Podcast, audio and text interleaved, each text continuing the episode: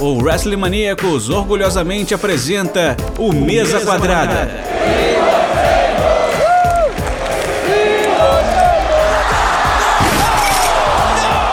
O seu podcast semanal sobre tudo o que acontece dentro e fora dos quatro cantos do ringue.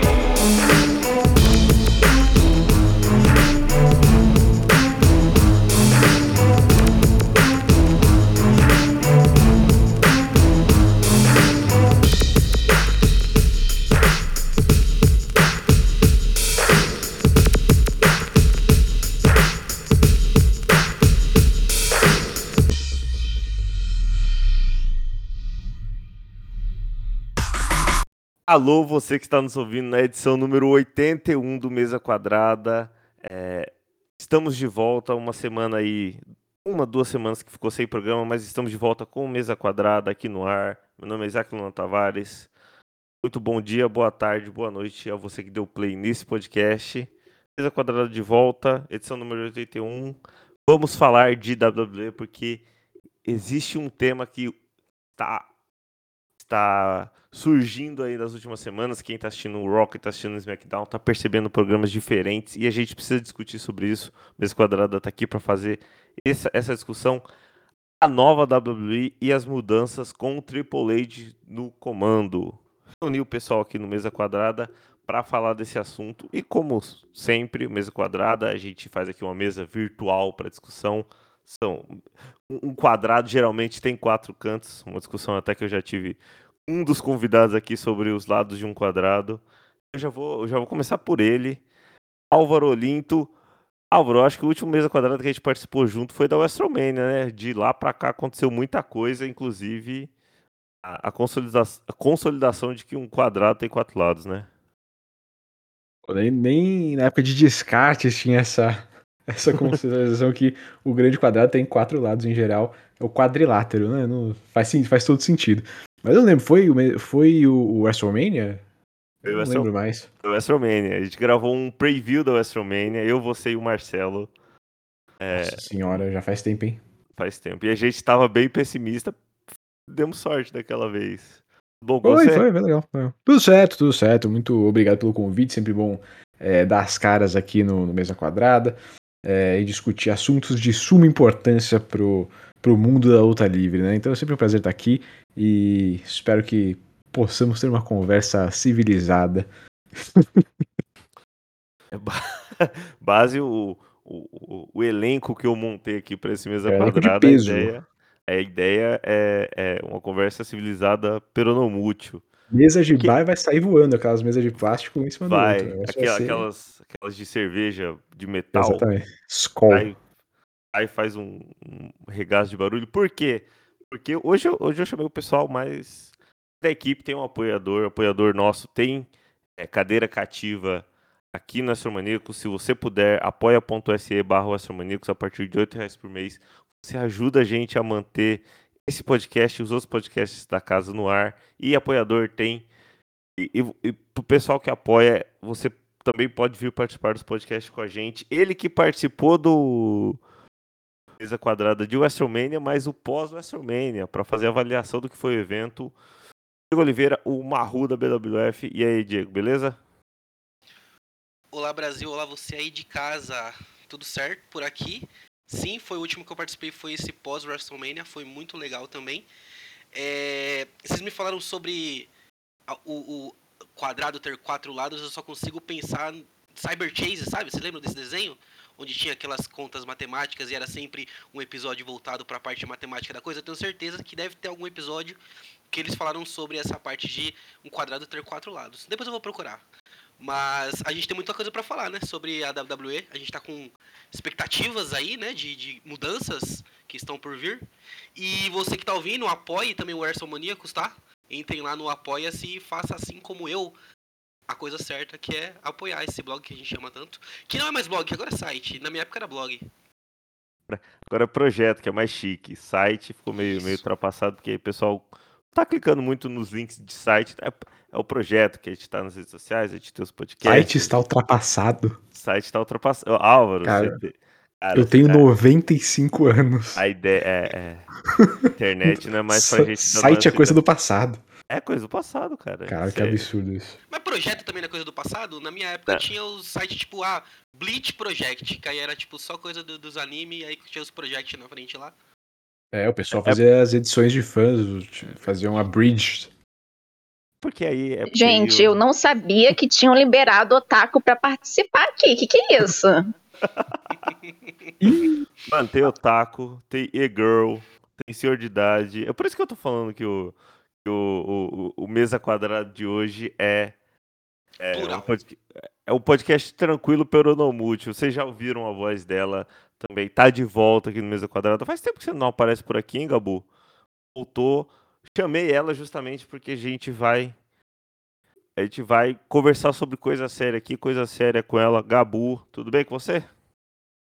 Oi, gente, bom dia, boa tarde, boa noite. Vocês estavam aí falando o último episódio que vocês participaram, né? E eu nem me lembro qual foi a última edição que eu vim aqui participar do podcast. Mas porque eu tava aí empreendendo, entendeu? Focada ali nas lives, né? Porque o Isaac não me dá paz, não dá paz pra Bia. Então, a gente tava ali focada no projeto, que vocês estavam falando aí, estavam focadas no projeto da live tá? Mas agora, né, fala- falaram aí de plural- pluralidade e tal, então eu quero assim, eu quero variar o meu currículo, quero participar de tudo, entendeu? E aí, é, pra- fiquei um tempo aí é, é, afastada, né, umas duas semanas tirando umas férias, e agora voltando aí no maior estilo, falando de coisa séria, entendeu? É, com propriedade, né, vamos... Enfim, vamos falar aí do que, que aconteceu na- nas semanas. E, enfim, é, mesmo já fazendo parte da equipe, vou agradecer aí o convite, né? Sempre muito bom é, vir aqui participar e, e ser chamada para ter esse papo tão, tão bacana aí com, com vocês. Então, isso, gente, vamos ver do que, que vai dar essa loucura aqui. É isso aí. O Astromaníacos, gente aqui no Mesa Quadrada, a gente gosta de fazer um podcast geralmente juntando toda a comunidade, juntando pessoal de outros projetos. O último Mesa Quadrada, por exemplo, tava o pessoal do PWT, o Pro Wrestling Total. Com a gente veio o pessoal do Over the Top Rope também, pessoal do EW Brasil. É para ser um espaço para que várias várias pessoas dentro da comunidade venham falar, mas eu também gosto muito quando a gente Pessoas tem um- civilizadas. civilizadas, é, Te- porque... temos- Lixões da internet não participam disso aqui. Não, não, não. Ih, gente, que isso? Vou até me retirar. me senti atacada. Não, não, não é você, pelo amor de Deus. Eu sei,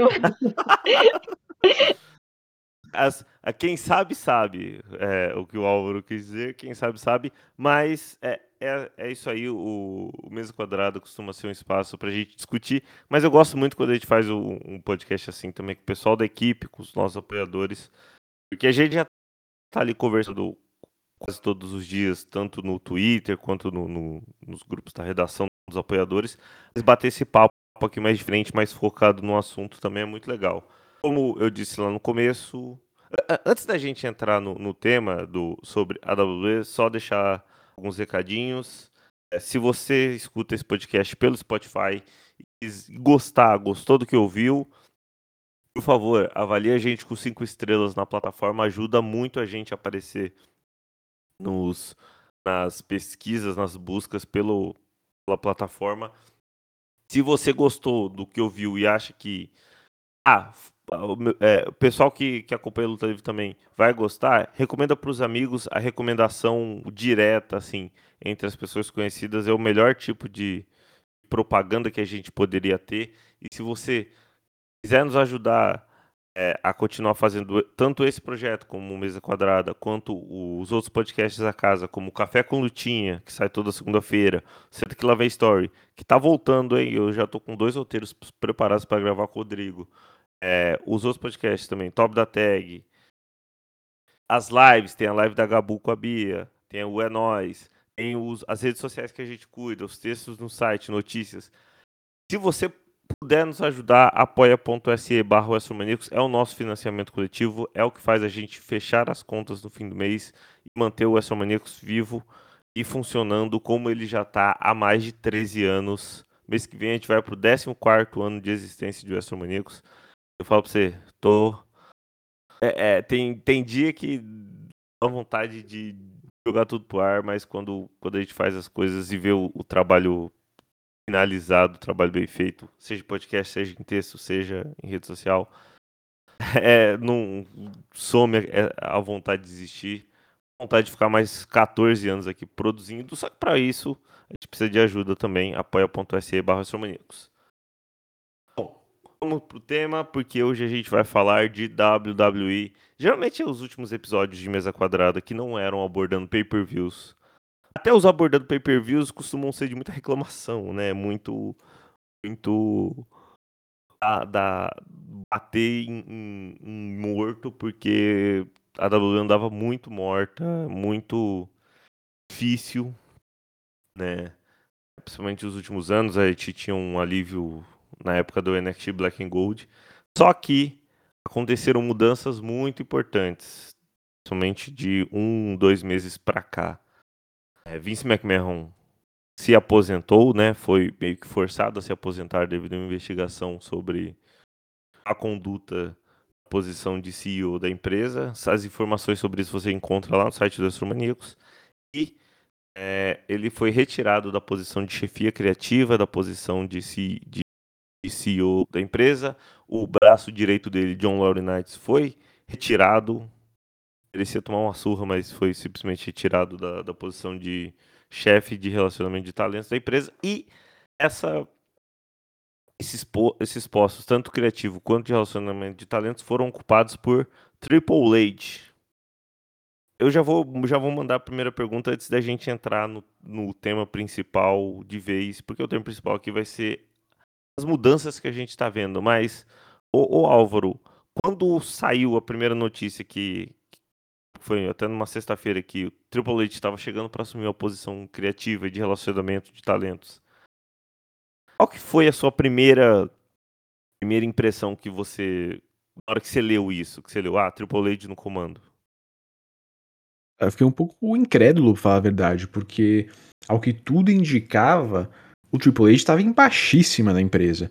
Né? Ele sempre foi visto nos últimos anos como é, o cara que substituiria mesmo ele e a Stephanie. A gente, a gente acaba lembrando os últimos aninhos, assim, mas por muito tempo sempre foram os dois vistos como quem vai substituir o Vince, né? Quando ele se aposentar ou é, morrer em algum momento sempre foi colocado que os dois. O Shane nem entrava nessa história, ninguém nem pensava que o Shane poderia ser o substituto e tal. Era sempre colocado os dois. Mas os dois entraram em 2022 e até nos últimos anos muito em baixa.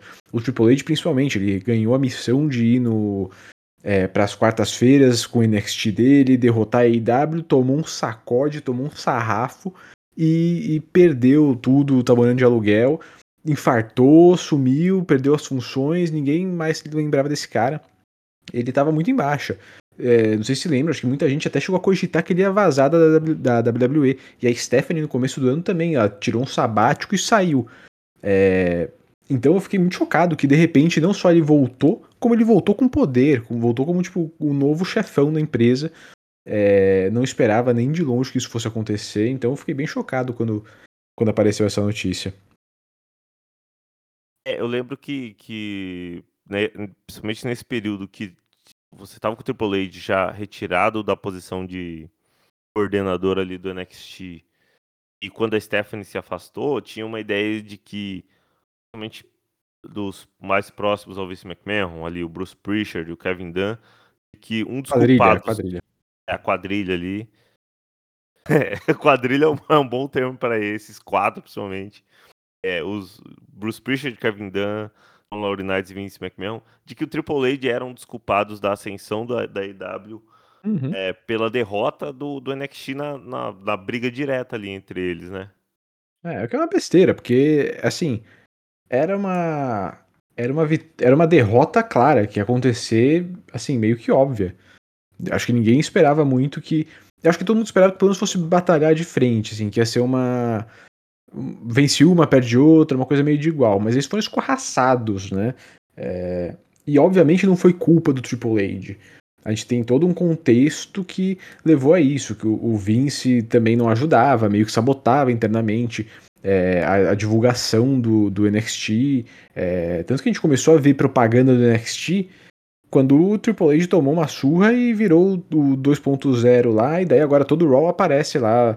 É, a Mandy Rose e o Close no, no, nos peitos da Mandy Rose, falando: veja isso amanhã, vai rolar, hein? E, mas antes não tinha, não tinha divulgação, não tinha. Foi meio que o Vince jogou o, o Triple H pra se ferrar mesmo. É, e não te, é difícil culpar ele, mas assim, quando rolou a derrota, foi isso mesmo. Foi, ó, quem que tava no comando disso aí? Ah, é o Triple H? Então ele que é o culpado.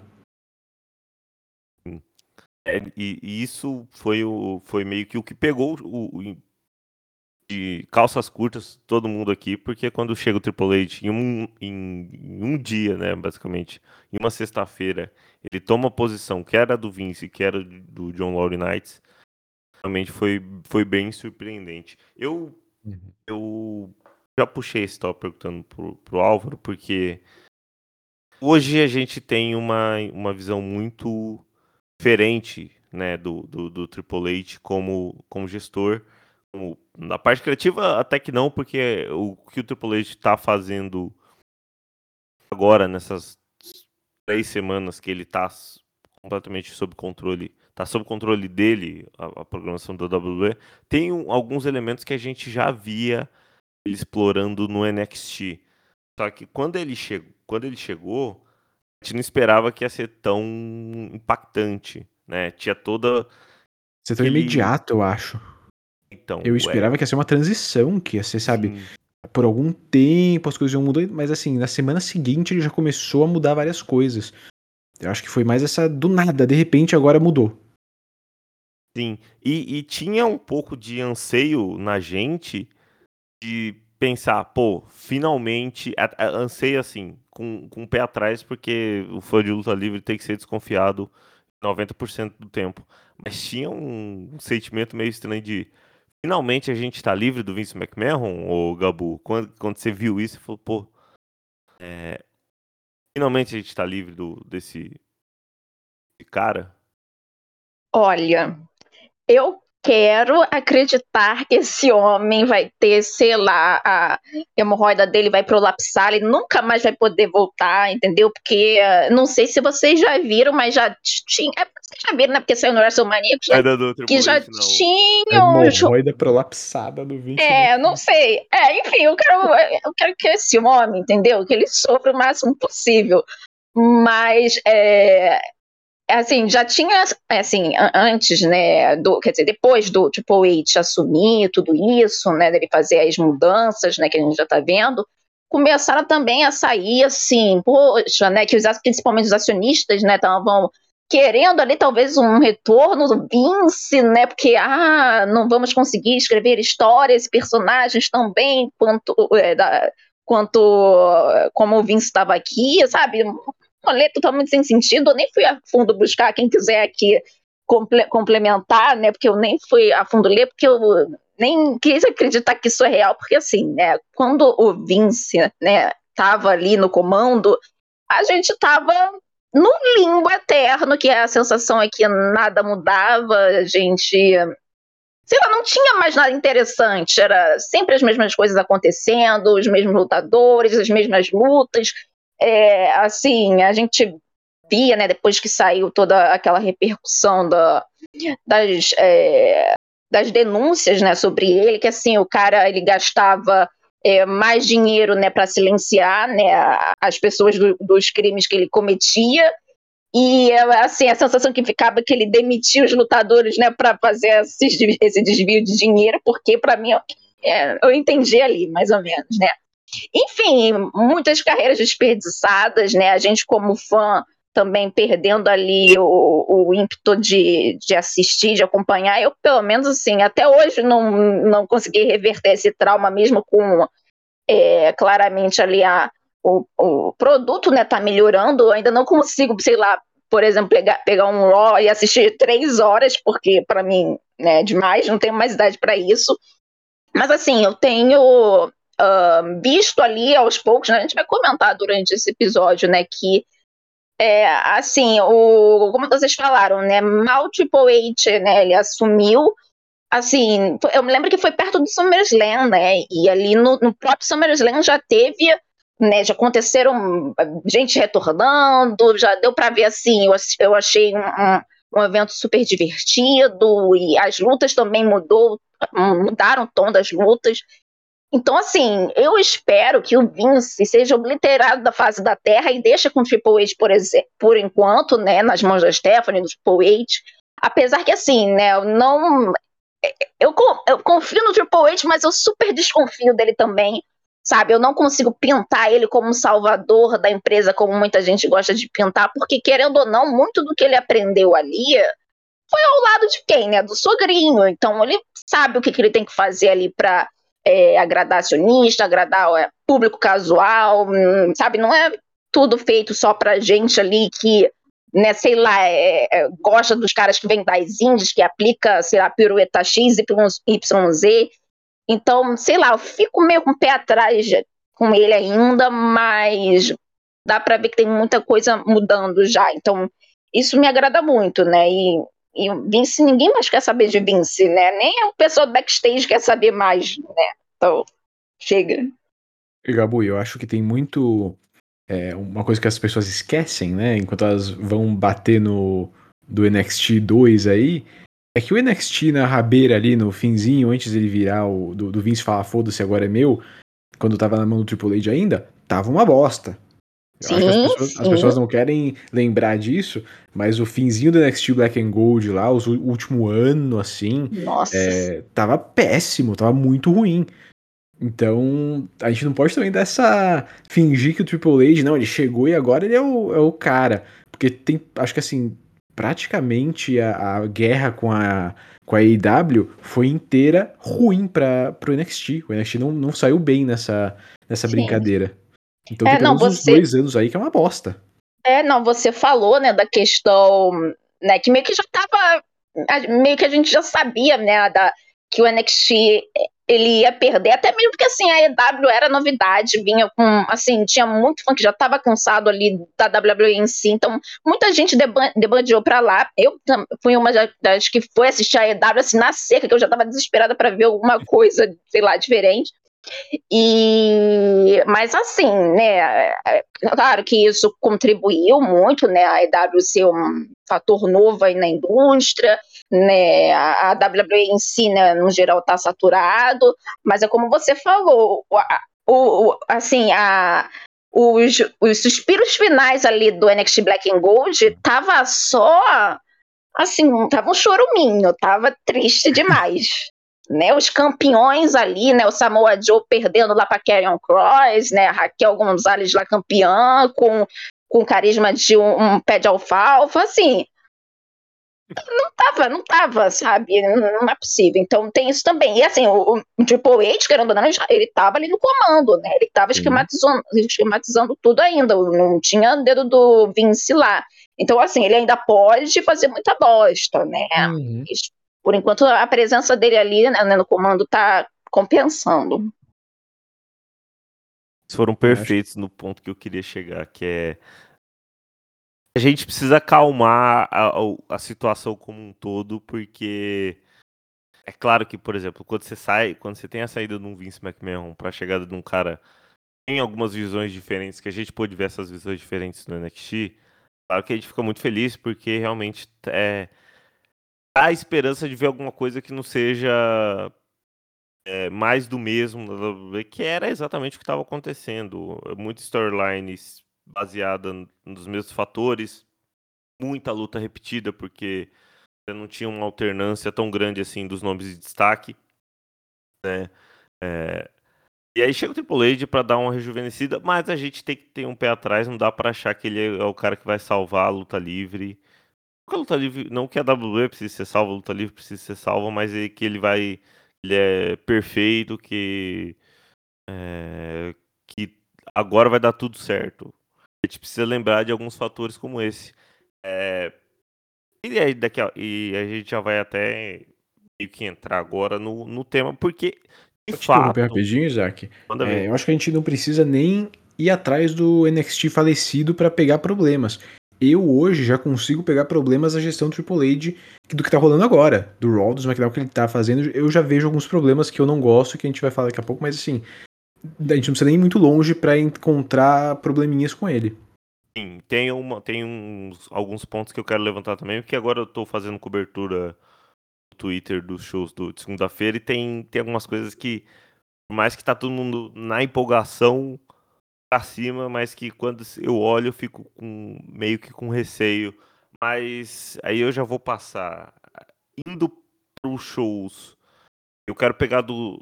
Eu quero pegar o corte do SummerSlam pra frente, porque eu acho que antes do SummerSlam ele não, ele tava muito engessado, porque não tinha como ele fazer mudanças muito fortes ali às vésperas de um pay-per-view tão grande.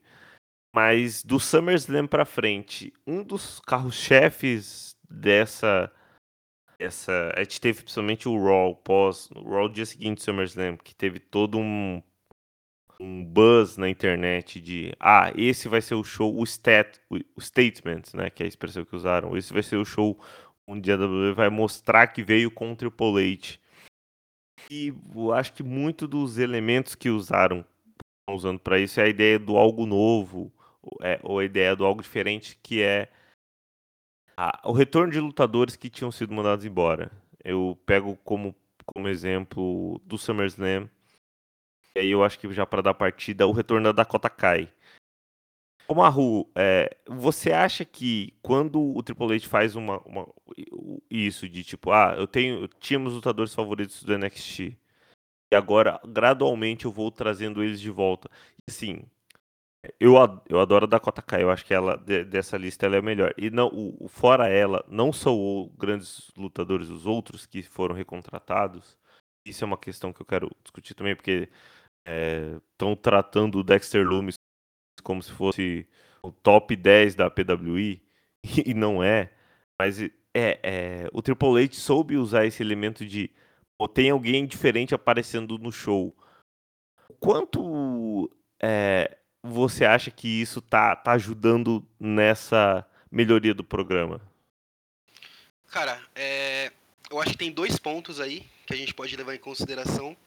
É, até voltando um pouquinho no, no tema mesmo e, e, lembrando o que era o NXT, né, antes, é, que ele era o território de desenvolvimento da, da, da, da WWE, ele sempre foi desde a da sua criação, desde quando era lá aquele programa onde ele era, ele, ele tinha aquela configuração onde os superstars da WWE tinham lá um lutador que ia ficar embaixo da asa deles e tinha aquelas gincanas. Vocês lembram dessa época, né? Eu, eu, adorava, adorava essa época também. É, eu adorava essa época também. É. Mas aí teve essa nova configuração de beleza, vamos mudar para um show semanal, mas não deixando de ser um território de desenvolvimento. É, eu acho que o, o, problema justamente do NXT nessa época, que desde 2012 ali, né, ele já estava com o Triple H como como head ali, como cuidando dessa parte criativa, é, é que depois de um tempo ficou muito engessado o sistema. É, você tinha ali os, os, lutadores se desenvolvendo, eles viravam campeões, perdiam no, no, no, no pay-per-view e já subiam direto pro Raw, pro SmackDown. E foram pouquíssimos lutadores que eu lembro, assim, agora de cabeça, que deram certo, sabe? No, no, no, nos shows principais da WWE, sabe? A gente teve algumas situações, como por exemplo o EC3 mesmo, que não é aquele exemplo de lutador técnico, mas era um, um, um personagem que eu até gostava é, quando ele entrou no NXT, que é, os motivos pelo qual desistiram dele no, no main event foram motivos muito pequenos, sabe? É, tem aquela história que fala que ele lutou em um house show contra o Moxley e porque ele era o, o, o face e o público não comprou o EC3 como face, só nisso já foi suficiente pro McMahon desistir dele e deixar ele de lado, sabe? Aconteceu o que acabou acontecendo. É, eu acho que o, o problema do NXT era justamente esse, ele estava muito engessado, e os lutadores bons que eles criavam, por qualquer coisinha, os, os shows principais existiam. É, o que o Black and Gold estava entregando como um show, como histórias e como luta, se ele ter, se o Triple H pegar a, essa mentalidade do que foi essa, esse Black and Gold e levar pro, pros shows principais, pro Royal SmackDown, aí eu vou, aí eu vou gostar, eu vou realmente achar que a WWE ela tá apostando no que é certo no que pode fazer a diferença no, no seu produto. Mas, de fato, você pegar é, lutadores que estão em desenvolvimento, você pegar um território de desenvolvimento para bater de frente com uma empresa que está tendo acionistas é, que estão injetando muito dinheiro, que tem Chris Jericho lá como head, que tem lutadores da NJPW, que tem, tem grandes cabeças por trás. E você pegar um território de desenvolvimento para querer bater de frente, não dar certo nos resultados e usar isso de argumento de que, ó, você não fez certo, eu também não acho muito justo. Não acho que é, não acho que entregar, sabe, não, não, não, saíram todos do mesmo ponto e todos têm o, o mesmo power ali, sabe, o, o mesmo poder de lutadores e de e, e história para fazer. O a AEW ela tava já com duas semanas só no Dynamite, aí depois veio ter o, o Dark e outros programas, enquanto o NXT ele passava só no na network, no, no, na WWE Network, uma hora semanal, sabe? E quando era pay-per-view no, no show pós pay-per-view, ele reprisava os episódios, então eu acho que é um pouco injusto falar, é, tratar o Triple H dessa forma, por causa que ele estava à frente de um território de desenvolvimento que, quando quiseram mudar, também virou um outro problema. Que aí você tinha lutadores que estavam lá para ser território de desenvolvimento e que queriam que ele já devolvesse o suficiente para ele ser um lutador principal se ele precisasse subir pro Royal SmackDown, sabe? Então eu acho que não é muito justo tratar dessa forma. Eu acho que o Triple H subir é bom por causa desse sentido de que o que ele fez de positivo no Black King Gold, ele pode fazer de positivo nos shows semanais. E, claro, eu, eu acredito que assim, é, ele tá trazendo esses lutadores que ele acredita que estavam no NXT, como a Dakota Kai, como o Dexter Loomis, como o Karrion Cross. Ele tá trazendo pra é, é o que ele consegue fazer de imediato, sabe? De imediato ele consegue pegar esses lutadores e mostrar pra gente que tá assistindo que, ó, tem o meu toque aqui agora. É isso aqui que vocês vão ver daqui pra frente. Isso é o que ele consegue fazer por agora de imediato pra gente perceber. Acho que o trabalho que ele vai ter que fazer para mudança é, do programa num todo, para que fique melhor, para que a gente também goste de assistir, visto que a gente também não estava gostando de assistir há um, há um, bom tempo atrás, ele tá mais relacionado a isso. É, ó, essa é a impressão que eu quero que vocês tenham. Mas o trabalho mesmo que ele vai ter que fazer, vai ter que ser um trabalho que a gente só vai perceber conforme passa meses e de pay-per-view para pay-per-view mesmo, sabe? Eu tenho curiosidade para saber como é que vai ser a primeira WrestleMania com o Triple H ali como head, sabe? Então, o que, como é que vai ser essa run? Como é que vai ser ali a construção do Royal Rumble até a WrestleMania, sabe? Então, eu acho que ele traz esses lutadores que foram demitidos para aparecerem agora como surpresa, para poder causar esse, esse, esse, a gente começar a falar na internet e falar, olha só a cara do Triple H aqui, ó, olha ele mostrando a cara dele. Mas o trabalho mesmo é um trabalho que ele é feito ali diariamente, de ideia, mudando de ideia, sabe? É, tem que mudar todo um contexto. O que ele quer fazer pra gente agora é mostrar que ele já tá mudando, mas acho que vai além disso.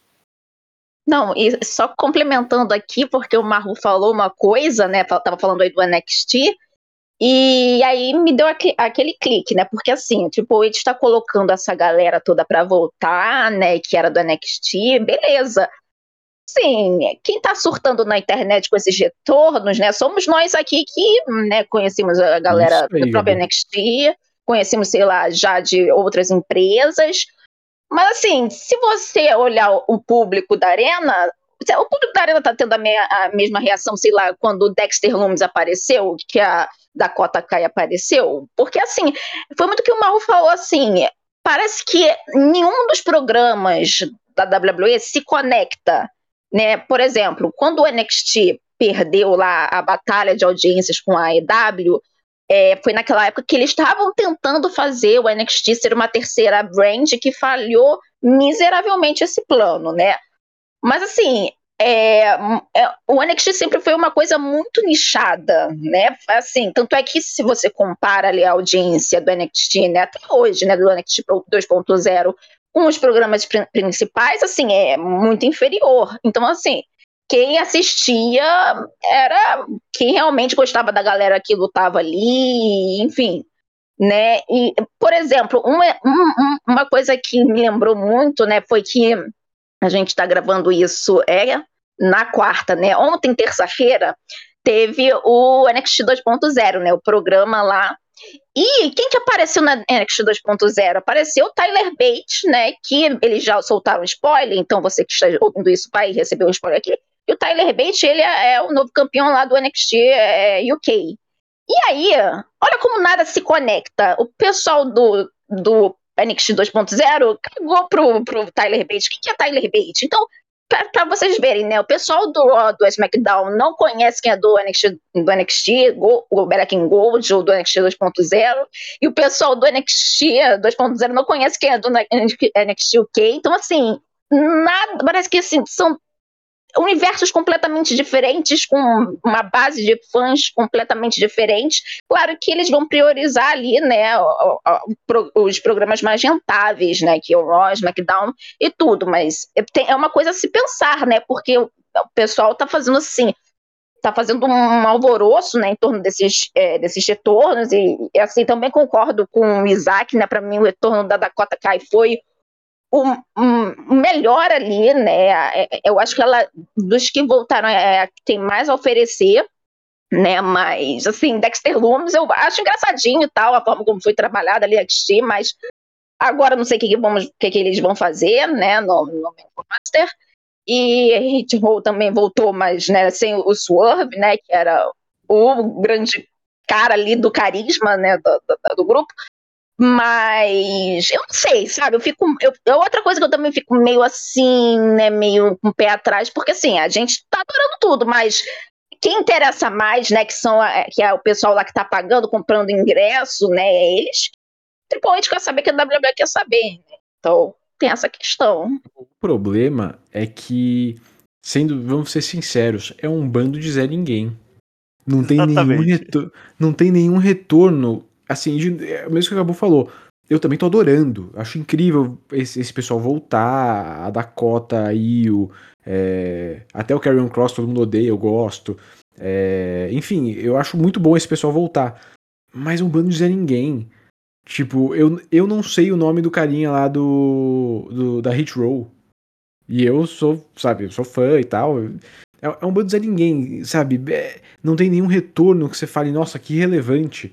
Nossa, que estrela que voltou, que pessoa incrível. Vai ser um trabalho que o Triple H vai ter que fazer de construir essa galera. Ele não pode esperar que todo mundo é, conheça Dexter Loomis. Até porque pensa aí, lembra daquela baita luta que o Dexter Loomis teve? Eu não lembro. Nenhuma. Eu não sei então. nenhuma dessas lutas. Eu Mas... já ia perguntar qual. então, exatamente. Ou aquela baita luta da Hit Row, do Top Dollar. Não tem. Não tem. É... E daí, até complementando o que a Gabu falou, dos programas serem desconexos, é, eu acho que é pedir muito de uma de um fandom, de uma galera que assiste, que assista três horas de Raw, duas de SmackDown, uma do, são duas do NXT, né? E do, uma do NXT UK são oito horas, que a pessoa assista oito horas por semana de luta livre para conseguir entender tudo. E que mas ao mesmo tempo que isso eu acho injusto, eu também acho que a WWE faz o mínimo possível de integrar as coisas. Né? Eles, eles falam o mínimo possível do NXT, falam o mínimo possível. Cara, o NXT UK, assim, eu acho que eles nunca falaram. Eles falam que, sabe, quando o, o Walter apareceu, que eles devem falar alguma coisa, mas fora isso, cara, não existe. Então acho que acaba sendo uma. É, é esperar muito que as pessoas vão dedicar tanto tempo para uma, uma coisa só, mas eles também fazem o mínimo em cima disso. Mas é, eu acho que. Eu também tô adorando os retornos, tô achando que é isso mesmo que vocês falaram. É, dele deixar a marca dele para mostrar: olha, gente, é, eu tô aqui, meu dedo tá aqui. É, vejam porque tudo pode acontecer, pessoas podem voltar, mas eu acho que ele cai no mesmo problema que muita gente estava criticando a AEW até pouquíssimo tempo, é, que é, beleza, e quando acabar os retornos? E quando acabar de gente para voltar? Como que a gente vai fazer? Né? Até, assim, há poucos meses estava todo mundo criticando a AEW por causa disso. E eu acho que é uma crítica válida, tanto para a AEW quanto para a WWE. Tá, o, o, Hunter vai trazer todo mundo de volta. Vai trazer 50 pessoas de volta. Em cada programa vai voltar alguém. E quando acabar de gente para voltar? Ele vai ter perna para dar o que fazer para esse povo todo? Ele tá dando novas oportunidades para quem já tá lá, pro, pro Ali, pro Cedric Alexander. A gente tá vendo até quem já tá lá ganhando novas oportunidades. Pro Champa. Mas daqui a um tempo ele vai conseguir dar, dar corda para todo mundo? Ele vai conseguir dar história para todo mundo? E para mim esse é o principal ponto. De que eu ainda não comprei isso tudo. Essa, essa é, mudança, porque a gente ainda não viu nada a longo prazo. A curto prazo é muito fácil você fazer umas loucurinhas e dar certo. Agora, a gente vai conseguir manter isso a longo prazo, porque o principal problema que eu tenho com a WWE é esse: histórias a longo prazo. Eu me sentia trouxa assistindo WWE, porque eu assistia toda semana um episódio e no episódio seguinte o que você assistiu na semana anterior não valia nada. É como se fosse, um idiota que, porque assistiu, porque as histórias não são mais as mesmas, a gente vai deixar de fazer o que a gente ia fazer, os planos a gente vai deixar de fazer, a gente nunca tinha um plano no, no começo, então o que acontecer é uma, vai ser qualquer coisa, nunca tinha uma história planejada, nunca tinha uma, uma coisa estruturada. Isso vai acontecer agora? Espero que sim, mas a gente só vai conseguir saber isso daqui a um tempo, né? Daqui a algumas semanas ou até meses. O Leite quer fazer quer que todo mundo sinta o dedo dele na programação. É, é esse, Ui. eu, esse eu acho que é o que está mais visível, principalmente com esses retornos. Bom, essa questão dos retornos, é, eu, uma, uma outra coisa que, que eu fiquei pensando é que tem uma questão que, tipo, o NXT do Triple H, não necessariamente, o Black and Gold, não necessariamente também era desenvolvimento. Porque a, Undisputed, Undisputed era do no NXT, o Adam Cole, o Adam Cole não foi desenvolvido no NXT. Você tinha lutadores ali que, que foram desenvolvidos, mas, por exemplo, os principais, o Fili não foi desenvolvido no NXT, ele já veio melhorado alguns aspectos, mas ele já, já era um cara muito, muito preparado, muito, muito pronto. E uma coisa que o Álvaro falou dessa conexão eu, uma, uma coisa que me irritava demais era como dessa não conexão entre os shows. Porque assim, tudo bem, você. O, o Álvaro até falou, você não vai exigir que o cara assista oito horas de programação para poder entender que são os lutadores. Mas o que o Álvaro falou que se sentia trouxa, é, vendo que não tinha continuidade, eu odiava quando a gente via um cara semanalmente aparecendo no NXT com um personagem. Na semana seguinte ele ia subir pro Raw, pro SmackDown, com outro personagem que não tem nada a ver por exemplo, você pega o Champa acompanhando o Demis, como que eu vou ver o Champa aqui acompanhando o Demis com os mesmos olhos que eu via o Champa no NXT como o, o, o maníaco que ele era, sabe? É...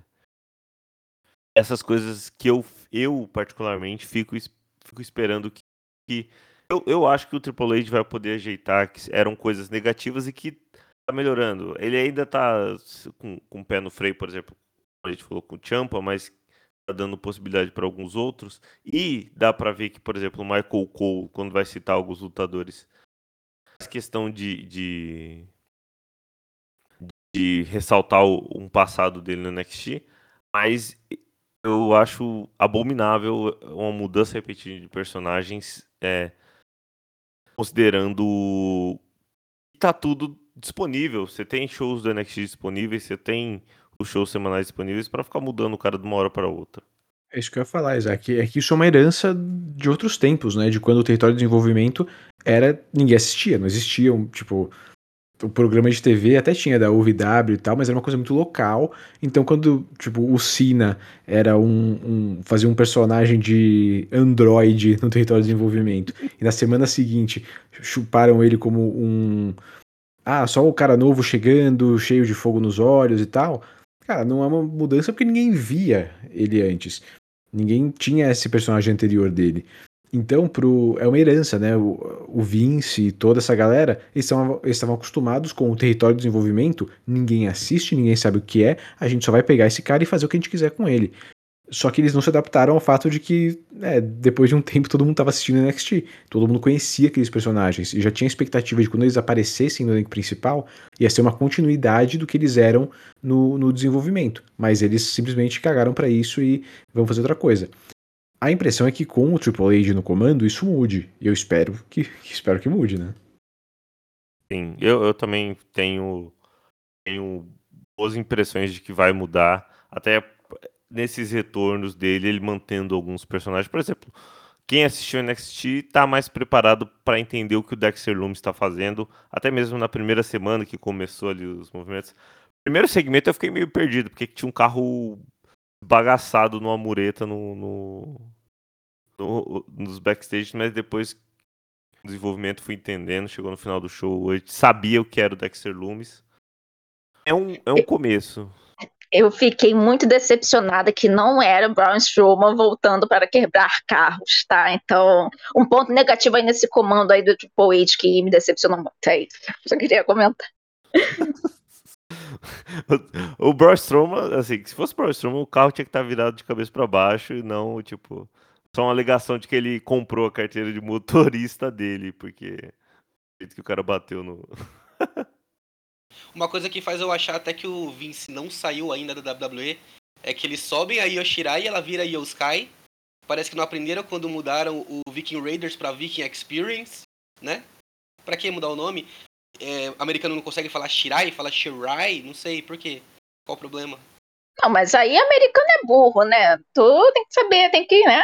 É óbvio que nem o pessoal lá reclamando do, do cinturão da EW, que, que, né, que tá com o PEC agora, né, que ele vai defender e tal, e reclamando, ah, não, mas no cinturão não tem, sei lá, tem que ser os, os, os locais que são banhados pelo mar não sei o quê, enfim, negócio de geografia, eu sou assim, gente, mas norte-americano não sabe geografia que vocês estão reclamando, tá totalmente plausível aí, é isso mesmo, então... É... Mas a, a, mudança de... A mudança de nome é branding. É basicamente que a, a Io já usava o, o Yushirai no, nas Indies, então o nome era dela.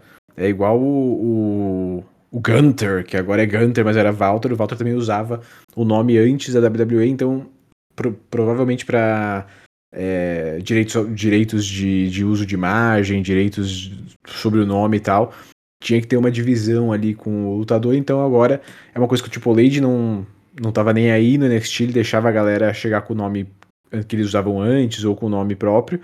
E agora, quando tá, tá com essa política de não, tem que mudar o nome, né? Tem que tirar pra gente poder capitalizar 100% em cima de você. Então tá todo mundo perdendo o nome porque eles precisam manter o direito autoral em cima. É, a quadrilha inteira não saiu ainda, o Kevin Dunn tá lá. Isso. Yo Sky com. Que, fazendo a, a, própria Bailey errar o nome da Dakota Kai com a Yo Sky é isso é a cara do Kevin Dunn fazer um, uma patifaria dessas. Bom, indo para mais além dessa questão das mudanças dos shows semanais, a gente discutir aqui um pouco da questão do, dos novos nomes chegando, como, quanto tempo vai se manter isso.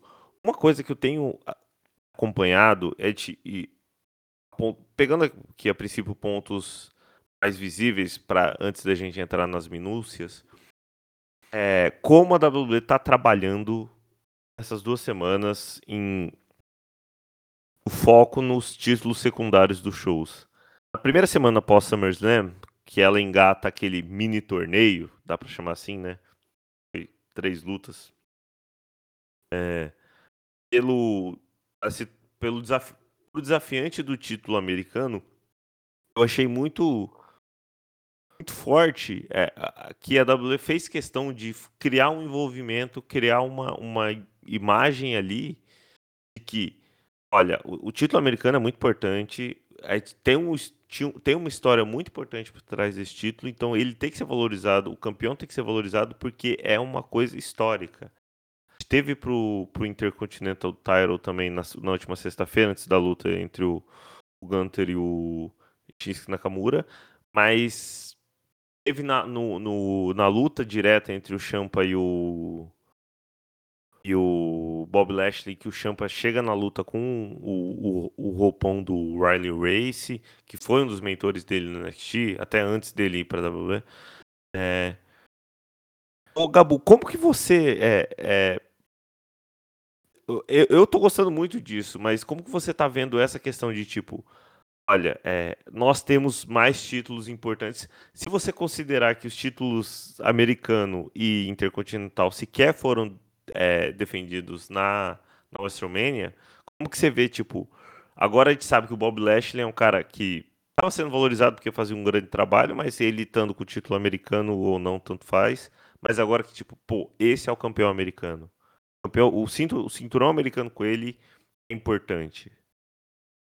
Ai, mas você não sabe a alegria que me dá porque assim, né, a sensação quando a gente via né, o cinturão norte-americano e, e, o intercontinental era que assim, valia, valia menos que, sei lá, uma ficha de fliperama hoje em dia, né? O, é, era tipo uma rota, né? A galera, até citando o NXT de novo aqui, mas a galera nova, né, chegava ali do NXT e ia disputar um desses belts, né, que eram os, uh, os belts menores ali, para depois, no futuro, quem sabe, né, eles tentarem alguma coisa. Mas assim, já não tinha tanto impacto, né? Eu acho que o próprio cinturão é, americano, se eu não me engano, a última vez que eu senti alguma coisa, né? Alguma empolgação, né? É, vendo ali as lutas pelo título foi quando o John Cena, né, era campeão, né? Que fazia alguma coisa diferente. E o, o cinturão intercontinental, assim, eu acho que ele é um, é, se não, um, o meu favorito, é um dos meus favoritos né, da, da empresa. E era, era muito triste você pegar, né, ver as coisas antigas, né, e ver, assim, um título que outrora foi tão importante, né, tão importante talvez quanto ali os principais, né, entrar nessa decadência, né, não, não valia praticamente mais nada. Né? Então, assim, é super, acho super válido, né? Eles é, até fazendo vídeos né, é, especiais ali para passar durante a programação, né, contando meio que ó, da, da, da, história do, do, cinturão e tudo. E até falando um pouco né, do nosso querido Walter, né, o Gunter, né, o nosso campeão intercontinental, que também né, fez ali uma. Você citou a luta dele com o Nakamura, que foi muito boa, né? Ele conseguiu tirar uma luta boa do Nakamura depois de anos de, né, do cara ali com preguiça para fazer alguma coisa. Fiquei muito contente. Mas até saiu, né, recentemente a notícia que o, o, o Gunter era um dos caras, né, que o Vince estava ali com um nome para colocar na listinha de que ia tirar o push, que ia, ia desistir do, do cara, não sei lá, não sei, gente. É, maluquice, sabe? Eu, às vezes eu lembro muito, sabe, do, do que os caras tinham um nome como Keith Lee na empresa e, e, deixaram o cara vazar. Isso eu nunca tanquei legal, não. E aí ele ia acontecer praticamente a mesma coisa de novo com o Gunter ali. Provavelmente ele ia perder o cinturão, não sei exatamente o que ia acontecer. Mas a, né, o Vince ia desistir dele ali, desse push. E assim, né, só mais uma prova de que o Vince assim já não estava nas plenas faculdades mentais, né? Tava completo, ele estava assim totalmente é, sei lá o que, que ele tinha na cabeça dele. Ele não, ele não, não tava mais captando o próprio produto, sabe? Eu acho que ele não estava mais entendendo o rumo que a indústria está tomando, o quanto as coisas evoluíram. E, enfim, aí também, né, o Gunter ia, com Deus, mas conseguiu sobreviver aí, né? Tipo, aí uma coisa positiva que ele está fazendo, não só com o o Gunter, né, mas citaram também, né, o próprio o, Mustafa Ali, né, que graças a Deus está tendo um pouquinho de tempo mais de tela, né, fazendo lutas muito, muito bacanas. Então esses caras que estavam meio esquecidos aí estão conseguindo, né, mostrar alguma coisa e, e, e, dando mais valor a esses cinturões aí que ninguém ligava, né, sinceramente, que nem falou, né, o Isaac falou, né, no assim, para mim, é o máximo ali de desleixo com esses, com esses cinturões, né, foi não ter defesa nenhuma na WrestleMania, sabe? Que para mim é, é simplesmente tu falar assim, ó, esse cinturão aqui ninguém liga, ninguém se importa, pode cortar a defesa é, do nosso pay-per-view, porque ninguém, ninguém se importa, né? Foi praticamente isso que eles falaram. E agora eu já consigo vislumbrar uma coisa diferente, né? Tanto para os campeões, né? tanto para os cinturões em si. Eu fico muito feliz com isso. É, você falou do Intercontinental, eu vou até puxar o, o Álvaro, porque se você para para pensar que o cinturão Intercontinental foi motivo de gerar uma das melhor, a melhor luta do ano com Shawn Michaels e Razor Ramon, aquela leather match.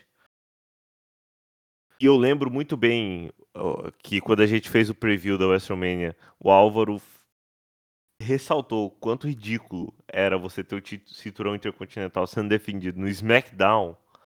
A única luta no final de semana de WrestleMania ser o SmackDown, não ter mais nada, era muito muito feio, é, assim, é, eu acho que é feia a palavra mesmo. O que, que a WWE fazer com seus próprios seu próprio é, ouro. É desleixo. Seu... Desleixo com a própria história, né? Desleixo com a própria história. E você vê que agora tem um cuidado a mais. E for, além desse cuidado, tem uma, uma questão que olha quantas pessoas que mereciam estar envolvidas numa rota de título, a, a WWE conseguiu usar em seis semanas, só tendo o cinturão minimamente valorizado. Você teve um Bob Lashley, que era um. Estava fazendo um reinado como campeão mundial bem interessante. É, eu gostava muito da, da época da Hurt Business, mas ele estava trabalhando muito bem nos últimos anos. Você tem o AJ Styles que é, eu acho que vai ser um cara que a gente vai olhar para ele daqui 30, 40 anos e vai pensar, pô, por que esse cara não era campeão mais vezes? Alguma coisa os outros lutadores, mas por que esse cara, por que esse cara não era, não ganhou tantos títulos assim? E agora você tá vendo ele ali envolvido. É, achei, achei muito bom, tipo, toda a promoção de ah, a primeira vez que Bob Lashley e Jay Styles estão se enfrentando. Uau, se fosse algum, algum tempo atrás, eu falo, e daí? Não, não, é, você pode marcar qualquer luta no, no Monday Night Raw, mas estava valendo alguma coisa por ser pelo título. Aí você tem Demis lutando pela chance de enfrentar o campeão. Você tem Champa, que chegou agora no roster, mas que bastante gente sabe o quanto ele é bom. Já ganhando, já vencendo duas lutas na mesma noite. Champa vencendo duas lutas na mesma noite só com o Triple H. Você teve o Dolph Ziggler, que lutou por chance de título. Mustafa Ali. É, é muito importante para a empresa você ter alguma coisa que faça mexer essas pessoas que têm habilidade para um, um evento principal, mas que não, não, nesse momento não tem espaço para eles nesse evento principal, né, Mas Álvaro? que, além disso, Isaac, eu acho que é, é uma coisa mais básica ainda.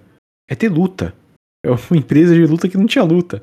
Que você assistiu o Raw de 3 horas, você tinha recap, você tinha entrada e 3 horas de bate-papo, e você tinha luta de 30 segundos que acabava em roll-up, que acabava em desqualificação.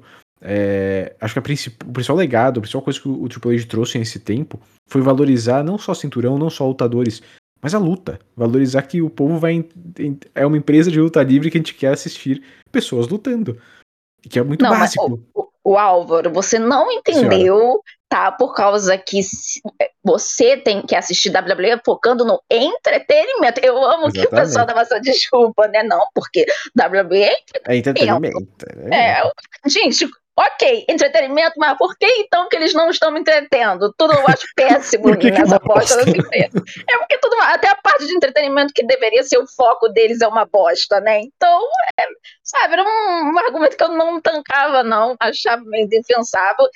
E também, é, é, isso que eu falou também, uma, uma das coisas que dá para ver muito, né, de, de, essa diferença, essa discrepância, né, porque, sei lá, o programa, né, o Raw tem três horas, né, um, é, dois terços do programa era só promo, era, sei lá, uns vídeos repetidos, coisa que a gente pega na internet aleatória, sei lá. E uma luta, né, que, era a parte ali que você é, que, é, que você ia desenvolver, que o pessoal queria assistir, ou deveria né, querer assistir, não tinha, era só é, desqualificação né, o tempo todo, umas squash, squash bizarra. Então, é uma coisa, uma mudança que está me agradando muito ver, né? Ver esse tempo no ringue mesmo, sabe? Que é o que a gente gosta de assistir. A gente gosta ali da farofa, gosta da novelinha, mas também tem a parte da luta, né? Que é essencial. Exatamente. Eu acho que é muito, muito isso. Mas assim, um, um, outro ponto que eu acho muito que eu quero muito acreditar que daqui para frente Triple H vai trazer a valorização dos títulos secundários, menos o 24/7, se a gente não precisa nem comentar, né? Mas que ele vai trazer a valorização de novo pro Intercontinental, pro United States. Só que também tem um fator muito grande que acontece, é, que, que ajuda isso a acontecer, que ajuda que esses outros lutadores que vão entrar na rota do United States e do Intercontinental apareçam mais, que é que os títulos principais, né, eles meio que, que né, é, não existe. Aconteceu o que aconteceu. É, aconteceu o que aconteceu. E, hum, tô sentindo uma crítica social aqui, hein? É isso? É, eu sei que você fãs, fãs do é... Roman Reigns, fãs, então... fãs do Roman Reigns aí, hein? Fiquem Viúvas atentos. de Shield, né? Viúvas de Shield vão surgir. Não, não, peraí, me respeita. Mas assim, eu acho que é, é, é, é um, um, fator aí. O, o, fator de que o United States está tendo essa valorização intercontinental também está tendo a valorização é que o cinturão principal ele meio que não existe por causa que fizeram o que aconteceu. Aconteceu o que fizeram, né? É, colocaram os dois cinturões na mesma pessoa, e aí a pessoa foi lá e assinou um contrato onde ela ia ter menos aparições. E aí meio que eles ficaram escravos disso. Eu acredito, eu aposto, né? É, não coloco minha mão no fogo, mas eu acredito que daqui pra frente o Triple H ele vai conseguir dar mais valorização para esses cinturões secundários. Mas eu quero ver isso acontecendo com o cinturão principal também estando em jogo. É... Espero que isso aconteça o quanto antes, porque a, até as próprias televisões que transmitem, elas estão sentindo, elas também estão pressionando para para que cada programa tenha o seu, seu campeão principal, né? Mas eu quero ver um programa completo, sabe? Com o cinturão mundial e, e com um, um, cinturão secundário sendo combatido ali. Não só. Ah, é, tem que ser o Intercontinental porque é o único que tem no momento, porque o campeão do principal ele não tá aqui, sabe? Não, e não só isso. Quando né, a gente futuramente tiver dois campeões, né, sem ser o Roman, eu, tô, eu pelo menos, né, imagino que todos aqui queiram, né, ver uma, né, uma maior rotatividade aí nessa jossa, né, dessa, dessa, dessa rota aí pelos cinturões principais, porque a gente viveu anos, anos só vendo quem é, no, é pegando esses cinturões Roman, Goldberg, Brock, mas quem, gente? O Drew, que saía um pouquinho ali da rota, né, dos favoritos? Sempre as mesmas pessoas. Então, tem essa questão toda, né, da valorização dos cinturões menores, mas até os maiores da empresa, eles já caíram, né, numa mesmice inacreditável, porque a gente eu, pelo menos, né, dos anos pra cá, olho um combate e fico assim, é, né, vai ganhar o Roman, vai ganhar o Brock, vai ganhar o Goldberg, é, ok, bacana. Eu quero, sei lá, ver o Kevin Owens segurando um cinturão desses, né, inclusive, parabéns Kevin Owens, né, parabéns Drew, entendeu? Que soltaram uma promo no último Rock, então de parabéns, fizeram Vince infartar porque usaram o termo wrestlers em vez de superstar, né, então, parabéns, adorei. Então, eu também quero ver uma dança aí, né, tudo, né? Tudo precisa mudar, é inacreditável, tá tudo Vou, vou aproveitar, o Maru citou a questão da TV, saiu uma notícia algum tempo, algum tempo atrás, que a USA Network, que é o canal que transmite o, o Monday Night Raw nos Estados Unidos, ela fez um, uma reclamação com a WWE do falta de um campeão de um campeão mundial que apareça no programa, porque o Roman Reigns, além de aparecer muito pouco. Teve, teve um período aí que ele ficou três semanas sem aparecer em nenhum dos shows. Ele só estava aparecendo no SmackDown. Ele não estava fazendo nenhuma aparição no Raw. Até um momento ali que estava meio que a storyline sendo carregada pela RK Bro e os Street Profits. Aí até que não pesou tanto, mas depois que passou isso. E é uma crítica até das coisas que eu faço.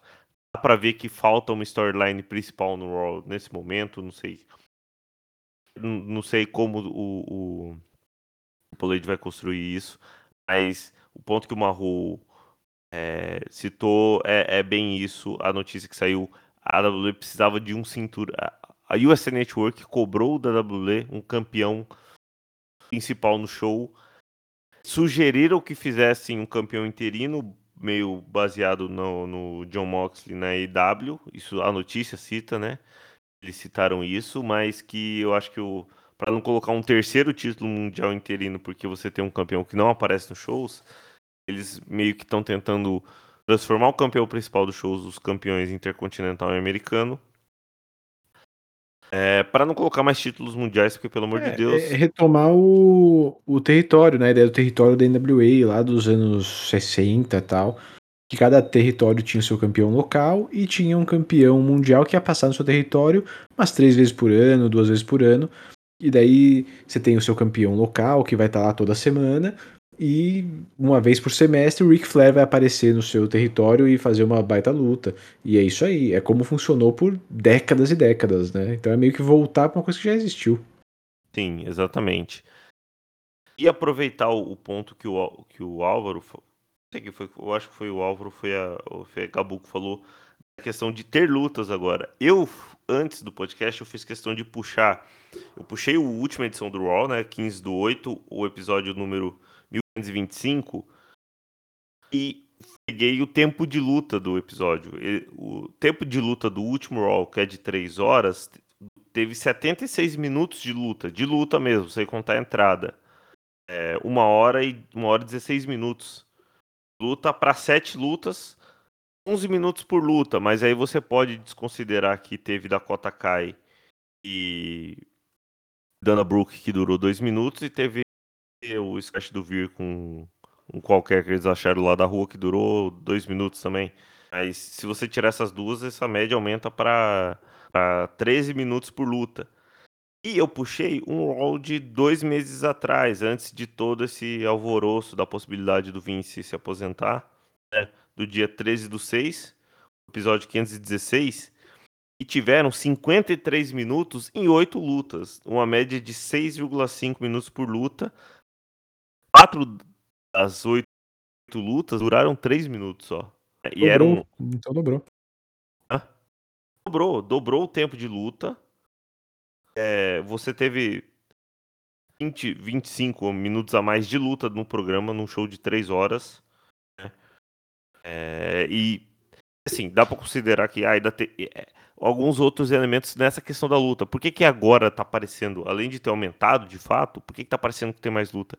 Porque aconteceu um negócio que eu achava inadmissível que a WWE fazesse. Ela começava a luta, dava 30 segundos e ia pro intervalo. Começo da luta. É, é, o que eles faziam era criminoso. Eles faziam um, um desgraçado, um coitado fazer a entrada dele, daí eles iam pro comercial. Eles voltavam do comercial, iam pros bastidores e, o- e alguém fazia uma promo. O oponente fazia uma promo. E daí eles faziam a entrada da- do oponente, iam pro comercial de novo, voltavam e aí começavam a luta. cara, Cara, eu vou achar. Nisso vai 10 minutos. Eu vou achar. Não, ca- 10 minutos não, porque eu vou achar aqui. Eu cobri um SmackDown de há, há um mês e meio atrás. Eu não lembro quem foi que fez a luta. E A pessoa entrou no main event. A pessoa entrou, passou 18 minutos entre a entrada do primeiro lutador e a entrada do, e a luta começar. 18 minutos. entre- E- Enquanto isso, a gente passando a maquiagem de palhaço, né? Porque, É, não, e cara, tipo, é, é ridículo. É Sexta-feira, chamar 10 a plateia de trouxa. sexta-feira, 10 e meia da noite, podia estar fazendo qualquer outra coisa, podia estar, sei lá, jogando videogame e tava lá assistindo comercial e promo, comercial e promo. É. Isso, a, a Gabo até falou de, tipo, agora a gente tá vendo luta, mas a gente ter mais lutas de fato impacta muito positivamente o programa, né, Maru? que Cara, sim. é, Sim, isso faz todo mundo ser valorizado num total, sabe? É, eu fico imaginando um lutador que tem contrato com a WWE e que ele não pode sair do contrato, ele não tem tempo de tela. A gente viu que o Ali, né? Ele tava tentando ali forçar ali o, o encerramento do contrato dele, acabou não conseguindo, agora voltou a aparecer, claro, mas é, é bom é bom num todo, sabe? É bom pra todo mundo que tenha mais lutas, que tenha mais tempo de tela, que o lutador ele faça aquilo pelo qual ele é pago. Eu me pergunto se em algum momento a Jericho Appreciation Society vai mudar, porque agora não é mais Sports Entertainment, né? Será que vai ser Sports e Wrestling, sei lá. É, é- é- mas tem o wrestling ali, né? O World Wrestling. Não, não, não Sim, precisa- sim. Não, não vai precisar mudar. Eu até achei aqui, ó. Sami Zayn e Riddle. Foram 17 minutos entre, é, no Raw do dia 10 de junho. Foram 17 minutos entre a entrada do. do, do Sami Zayn e, a- e a- o começo da luta contra o Riddle. Assisti, eu assisti esse dia, eu acho que eu, queria enfiar minha cabeça no meio da, da televisão e, e. e isso é uma outra questão, e aí eu acho que já dá pra ir até pras, pras minúcias. Porque a gente tá tendo muito menos vinhetas durante o programa. E a Gabu falou de vídeo que eles pegam na internet. Eu lembro que teve até um, um, um vídeo que um, um, um fã gravou na arena do Kevin Owens revoltado em cima do ringue. Tipo, é, ele tava gritando: por que, que vocês estão passando isso de novo se isso aconteceu há meia hora atrás? É uma, coisa que eu não entendia. Tipo, o recap de um negócio que tinha acabado de acontecer há 30 minutos, aí mostrava um vídeo de 2 minutos e meio. Tipo, uma exceção de linguiça no programa que parecia. É, sa- travava, é, travava o que a gente tava, o, o, o você acompanhar, você perder a fluidez do programa. A gente sabe que com comercial não dava para não dá para tirar, ah, vou diminuir a quantidade de comerciais porque você tem um contrato ali com o pessoal da TV, pode até fazer algo igual a W fez de tirar uma hora de comercial de vez em quando. Mas você ficar adicionando mais vídeos além dos comerciais, gera esses 18 minutos, por exemplo, de uma entrada do lutador para o outro, ou vídeo de um negócio que você acabou de ver. É, show pós pay-per-view, que demora é, é 15 minutos mostrando o recap do pay-per-view. Sem necessidade nenhuma, mostrando. Você não tem necessidade de nenhuma. Deixa o programa muito travado, muito engessado, né, Gabu? Você, você tem essa, essa essa sensação também de tipo, pô, eu não quero ficar vendo vídeo, eu não quero. Por que vocês estão passando um negócio que eu acabei de ver? Eu quero fluidez, não, você eu quero fa... outras coisas. É, não, você falando me lembrou daquela vez icônica, né? Quem lembra desse dia? Eu não lembro exatamente o que aconteceu, que a WWE, né? Não sei foi, se foi no Ross, foi no SmackDown, eles meteram uma reprise de luta ali, sabe, no meio do programa, porque não sei se era, foi a época do do que lá das Arábia-Mênias, que o pessoal ficou preso, aí acho que tiveram que tirar o negócio da cova, então, enfim, né, eu lembrei muito desse momento eles marcante. Eles foi. repassaram o Royal Rumble, lembra? Teve algum Rock eles repassaram o Rumble do, do Isso, foi isso mesmo, é um momento muito marcante que eu, assim, né, eu fiquei desacreditada. Mas, enfim, é, falando agora, né, que você está falando, Zac, é, é isso mesmo, né, que você estava comentando, sabe? É, o, parece, assim, já é um programa falando mais do Raw, né? Porque o Raw é uma entidade milenar, né? É, é, eu acho que é o, é o bebezinho ali da empresa, né? Só que assim, três horas, né? Já é um programa cansativo, né? Eu, assim, parabéns para quem para, senta três horas, consegue ficar ali assistindo o dia interruptamente, porque assim, é, quando é pay-per-view, assim, WrestleMania, é, Bandai W também que dura uma década, né? Eu já não aguento mais, chega um momento que eu já fico, né, passando mal, não aguento. E aí, assistir isso semanalmente, você tem que fazer uma coisa muito bem feita para você prender ali a galera que está assistindo, né? Para realmente não trocar de canal, não desvirtuar. E já fazia muito tempo, né, que a WL não conseguia manter um programa interessante do início ao fim, né? Por todas essas minúcias aí, né, que vocês falaram, né? Era muita enrolação para começar um combate, era é, reprisando coisa que a gente já viu no início do programa, e sei lá, era mais falação do que de fato ali o embate que a galera queria ver, então assim, não agradava a ninguém, sabe? Não agradava a gente que estava assistindo aqui na televisão, o pessoal também tinha vezes público, né, já estava exausto no final da, da, do programa. Então, eu acho que assim, B, né, você até trouxe aí, Isaac, essa, essa, esse tempo aí, né, a minutagem, né, das lutas, e eu fico muito contente de ver que eles estão, pelo menos, tentando, né, equilibrar um pouco mais, né, as coisas, né, tem ali trocentas lutas no programa, mas estamos dando um pouquinho mais né, de tempo, né? Tem, claro, vai ter aquela que vai ser farofa, vai ser rapidinho, né? Vai ser o tempo do miojo, mas também vai ter aquela que vai ser mais bem trabalhada, que, sei lá, vai, vai é, dar ali uma, vai, uma rivalidade maior. Então, é bom ver que eles estão trabalhando é, um pouco melhor nesse, nesse lado, né? Porque é benefício, acho que tanto para eles, mas principalmente para a gente, né? Que assiste aí, que acompanha. Então, é, eu espero que esse tempo vá aumentando um pouquinho mais, né? Acho que uma hora e. Quanto que você falou? Uma hora aí? Que tá uma, atualmente? É uma hora e quinze de luta. Com, é, com lutas, uma, né? É, uma hora e quinze tá bom, mas dá, vamos aumentar ali para uma hora e meia, quem sabe, gente, equilibrar esse negócio. Eu acho que. Não acho impossível, vamos bater essa meta, né? Eu ficaria muito feliz. É, você, se você tirar os comerciais, geralmente comercial no show de 3 horas, como o do, do Raw, são 50 minutos só de comerciais. 50 minutos você perde numa segunda-feira à noite. É, e você falou que realmente 3 horas é muito cansativo. O último Raw eu cobri pro Twitter. É, main event eu vi, tipo, totalmente torto aqui na cadeira, porque é, Theory e Ziggler, por mais que eu goste muito do Ziggler, é, eu não estava nem um pouco interessado, eu estava, eu estava exausto de assistir. É, não tinha uma história que me interessasse assistir. Eu... Mas assim, a, a, gente perde a noção, gente. Aqui a gente tá na bolha, a gente perde a noção. Que programa de TV tem três horas de duração? Não tem. Tipo, lá tem, sabe, jogo da, de futebol NFL. americano na segunda-feira. É, Mas NFL. fora isso, que programa que tem três horas? Nenhum, nada, nada espera que você assista três horas de, de programa semanalmente. É muito fora da, da normalidade, sabe? Fantástico um três, três horas, sei lá.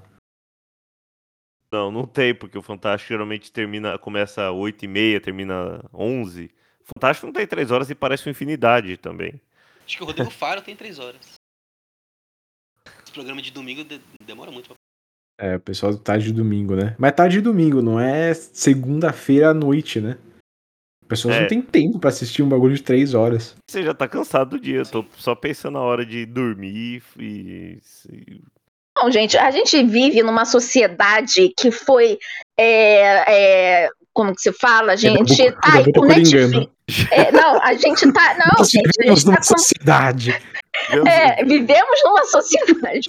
Não, mas, tipo, a, a, a, gente foi, tá sendo educado, sei lá, por serviços de streaming que, sei lá, coloca a série lá inteira pra gente ver é, numa tacada só, porque ninguém tem tempo mais, sabe, pra é, para assistir, sei lá, parar, sentar, assistir semanalmente. Claro que aí né, entra outras questões, outro debate, mas entra, cai muito nesse negócio, sabe, de você ter tempo, sabe, muita coisa para você consumir ao mesmo tempo, que, sei lá, você parar, sentar numa noite de segunda-feira, sei lá, poderia estar dormindo no dia seguinte, tem que trabalhar e, sabe, vai parar três horas para para assistir, ainda mais, né, um programa ruim, agora tá melhorando, mas antes era, era péssimo. Qual que é a sua motivação, sabe, para ligar a televisão e se submeter àquilo? Só se você for masoquista, aí tudo bem, tá explicado, né? Ou você trouxa que nem o Isaac que tem que fazer, né, a cobertura, né, que coitado, né, tá totalmente... É por isso que eu peço para que as pessoas acessem apoia.se igual porque eu não ganho um centavo fazendo isso, sabe? E e tô lá fazendo tweet, fazendo. É, é, bem. A gente é muito masoquista. Eu, eu, eu, eu me sinto muito masoquista de estar tá, tá há 13 anos fazendo isso ainda. Quando, é, quando o show começa 11 horas da noite, quando tinha horário de verão, esquece. Eu não fazia nem, nem a pau, porque tudo tem limite, mas. Então, mas eu, eu, acho que é justamente por isso, por exemplo, já que a gente tá falando sobre questão de tempo, que tem esses reprises do, do mesmo, sabe, da cena do mesmo programa. Porque, por exemplo, é, o Raw começa o quê? 9 horas da noite e vai até meia-noite. A pessoa, sei lá, ela. Ah, cheguei da faculdade 10 horas da noite e vou ligar aqui no Raw, ela não teve o tempo de ver aquela primeira hora. Então o próprio programa já reprisa o que aconteceu no começo para poder mostrar aquela luta, sabe? O que eu também acho que já cai por terra o, pelo fator de que o, o, próprio Twitter e Instagram da WWE já atualiza o que aconteceu no programa semanal e você consegue ver lá o, o que aconteceu a promo, o que aconteceu naquela primeira hora. Eu, no caso, eu vou no Twitter do WrestleManiacos e vejo lá o que, que você colocou lá, então apoiem o WrestleManiacos, porque é justamente por esse motivo que eu acho que a gente tem que ter essas... Tem que ter, é, é tem que ter você lá mesmo colocando lá o que foi que aconteceu no programa. Porque quando eu não conseguia pegar inteiro, eu ia lá nos WrestleManiacos e via lá o que aconteceu até agora no programa. Ah, então aconteceu isso, beleza. Daqui pra frente, eu vou pegar o resto do programa e vou ver. Eu acho que eles fazem esses recaps justamente por causa disso. Mas não precisava se eles estão postando em outra rede lá, não na TV, estão postando em outra rede que aconteceu já, sabe? Eu acho que é uma saída que eles podem ter para não ter que ficar reprisando tanto. É, uma ruta certíssimo. É tipo, é por isso que eles fazem mesmo. E, e, e é, dá pra entender por que eles fazem. Porque, pô, é um programa de três horas, ninguém vai conseguir assistir ele inteiro. Então, pô, o cara chegou um pouquinho depois, você vai mostrar o que, que ele o que ele perdeu. Só que, por outro lado, isso perde aquela noção de must see, aquela noção de eu preciso assistir porque senão eu vou perder e se eu perder eu vou perder uma coisa muito boa. É, a AEW, o Dynamite não faz isso. Agora eles estão mais. botaram um pouco no pé no, no, no, freio, na verdade. Mas por muito tempo, cara, se você não colocasse no, no Dynamite na hora certa e você perdesse, você perdeu. É tão rápido o negócio, é tanto segmento, tanta luta, tudo acontecendo ao mesmo tempo, que você ia perdendo mesmo. E da semana seguinte fala: Bom, eu tenho que assistir isso aqui na hora, porque eu vou perder tanta coisa que eu preciso ver. quando você fica reprisando a mesma coisa no mesmo programa várias vezes, você fala, pô, nem, nem vou ver, porque eu sei que vai estar tá no YouTube, eu sei que vai estar tá no. Eu vou poder assistir daqui a meia hora que vai reprisar 10 vezes durante a noite. Você perde essa. É, é, fica acomodado, né? Você fica acomodado com um produto que antes tinha como slogan no Raw é, é, tudo pode acontecer, né? De repente virou, é, não vai acontecer nada e a gente vai reprisar 10 vezes, então não se preocupa. E era difícil quando você estava ali na época da Road to WrestleMania que é, do SmackDown de duas horas, uma hora era só o Roman Reigns aparecendo. É. Nessa uma hora que era o Roman Reigns aparecendo, ele aparecia meia hora e meia hora era repetindo o que ele tinha aparecido. É, foi, a Road to WrestleMania foi bem, bem dura pra quem, quem ficou de saco cheio de ver o Roman Reigns. E aí a WWE compensou, sumiu com ele depois do, da WrestleMania também. É, vou aproveitar que o Álvaro falou, porque. E também essa questão de de tempo, porque a gente já está indo para uma hora e vinte de gravação. A gente está gravando isso aqui na quarta-feira à noite. Daqui a pouco tem aí da Dynamite. E talvez com o retorno de, de Kenny Omega. Quem estiver ouvindo esse programa já vai saber se ele voltou ou não. Então eu vou encaminhar para os finalmente. Porque aproveitar para fazer meio que uma pergunta final aqui. E aí eu já, eu já vou soltar a pergunta já pro, pro Álvaro, que ele falou que tem algumas coisas que o Triple H é, implementou nesse programa que ele não gostou e já emendar o que ainda parece que falta para poder não que o Raw vai ficar perfeito, mas o que, que você acha que ainda tipo ah esse ponto aqui o Triple H pode mexer. Por exemplo, eu assisti no último Raw, eu, eu, eu acho a ideia de squash match um negócio tão ultrapassado, sem sentido. No, e ver o que o Virmahan fez, por exemplo, é, não, não dava certo nem há 20 anos atrás, eu acho que até hoje não, não dá certo, só deu certo uma vez em um caso, que foi o caso do Ryback. que deu certo, mas ainda aquelas porque era o Ryback. É, mas. É, por tá exemplo, completamente questão, louco, Isaac. Essa questão dos squashes, eu. mas eu vou mandar para você, Álvaro. O que, que você acha que tipo, ainda tá faltando Triple H mexer? O que, que você tá, viu que ele mexeu e não gostou? E aí o Gabu e Maru também emendam pra gente poder passar a régua do, da nova WWE aqui. Acho que a maior parte eu até já fui falando aos poucos durante o, episódio agora, né? É, para mim, a principal coisa é histórias a longo prazo e não me sentir um trouxa assistindo um programa que vai jogar pela janela tudo que eu assisti até agora e vai fingir que não aconteceu e vai mudar o direcionamento enquanto o negócio tá andando. É, isso para mim é o principal, mas na minha opinião, ainda um dos grandes pontos que não foi mexido, que o responsável principal, pelo menos, ainda está lá como se nada tivesse acontecido, é a direção de TV. É como é, o programa é feito, é construído, o quão plástico tudo parece, o quão limpinho tudo parece. É, aqueles cortes desgraçados, aquela câmera nervosa, que é tudo do Kevin Dunn, que é o diretor de TV há mil anos da WWE, que é da galerinha do Vince, que estão até é, já deixando meio claro que é provavelmente o próximo que vai rodar, mas que é o cara que deu a, a comunicação visual da WWE nos últimos anos. Aliás, nos últimos anos, né? nos últimos 30 anos. É, que, e, e para mim é horrível. Né? A, a apresentação da WWE, que Muita gente fala, nossa, é, é de ponta, é último. Cara, para mim é horrível. O, o, trabalho de câmera deles é nojento. Ficou enjoado às vezes assistindo é, a movimentação de câmera deles, os cortes horríveis também. Mas muito assim, de como parece tudo plástico, tudo redondinho, é, cheio de LED em todo canto. É, até aqueles, aquele, aquele CGI horrível, aquele 3D monstruoso que eles botam nas entradas, que acho que eu nunca vi ninguém falar bem daquilo. É, é horrível. Esses dias, ontem talvez, no, no, na segunda-feira, sei lá, a Alexa Bliss fez a entrada dela e a WWE postou um, um GIF dela entrando, e daí eu, eu até comentei que não é possível que alguém vai ver isso, alguém que não é do meio, alguém que não tá na nossa bolha, veja isso trocando de canal e não, não ria de uma menina segurando uma boneca escura, daí de repente aparece uma boneca gigantesca, monstruosa, ou aparece o Roman Reigns, aquele estátua, sei lá, robô estátua do Roman Reigns. Barrada. Do, gigante, não faz o menor sentido, é horrível, é feio, e eles insistem nessa linguagem plástica e feia e, e sem graça, e principalmente os cortes, esse monte de corte e a câmera balançando, que você não consegue ver o que tá acontecendo, você não consegue entender o que tá rolando. É, para mim, esse é o principal ponto. Isso tem que mudar. E já tem que mudar já faz 10 anos, 15 anos já tinha que ter mudado.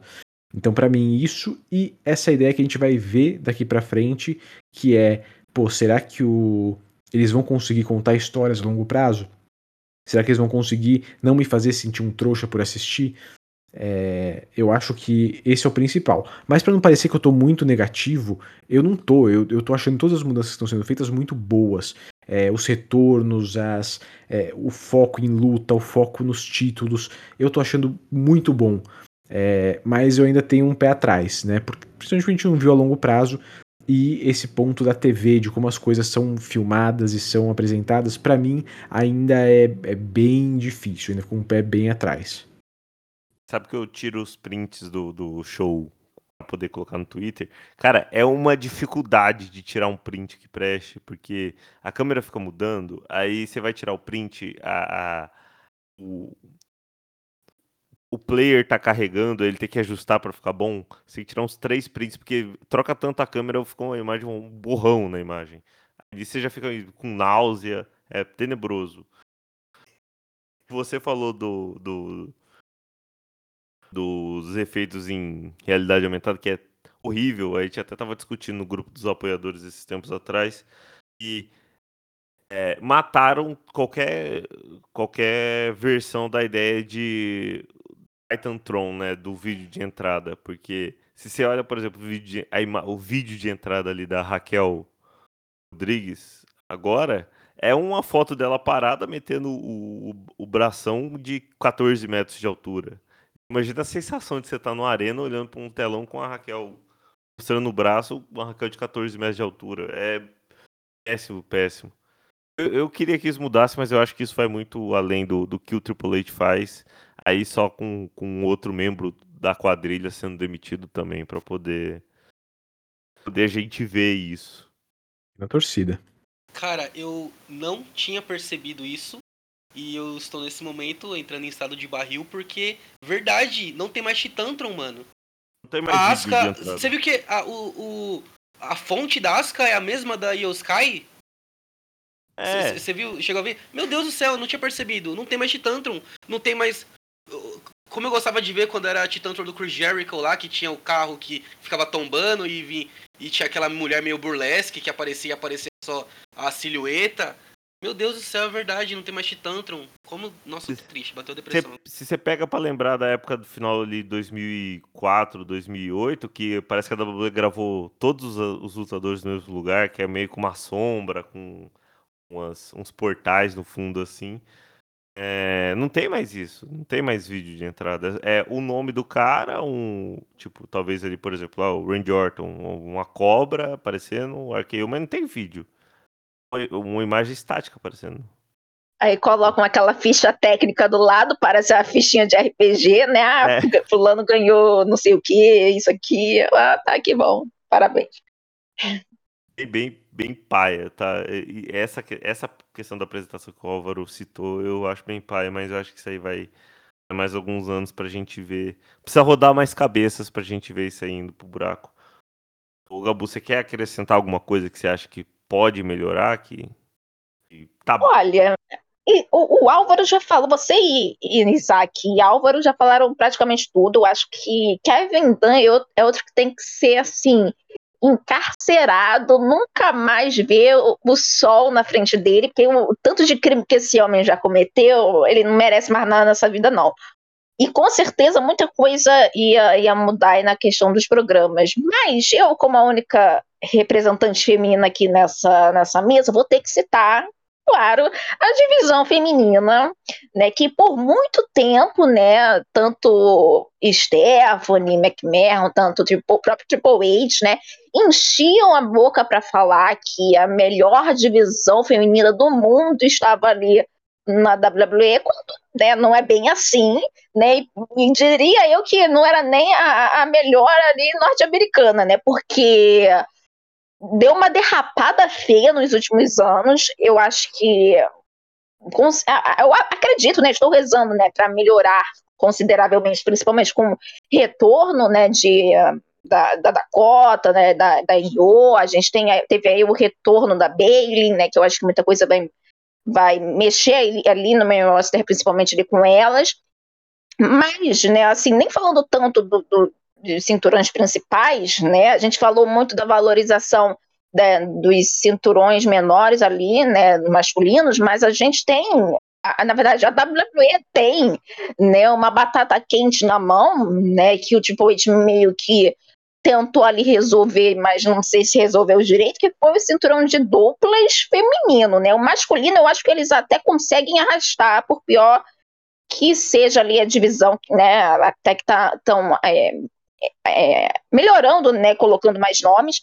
Mas a divisão de duplas feminina, eu acho que eles vão ter que dar uma boa trabalhada ali, porque né, a gente teve né, a, a saída da Sasha e da Naomi, né, que eram as campeãs, é, ainda tem né, muito, muitos burburinhos, né? Se o, o tipo, Wade pode vir a conseguir trazê-las de volta, né?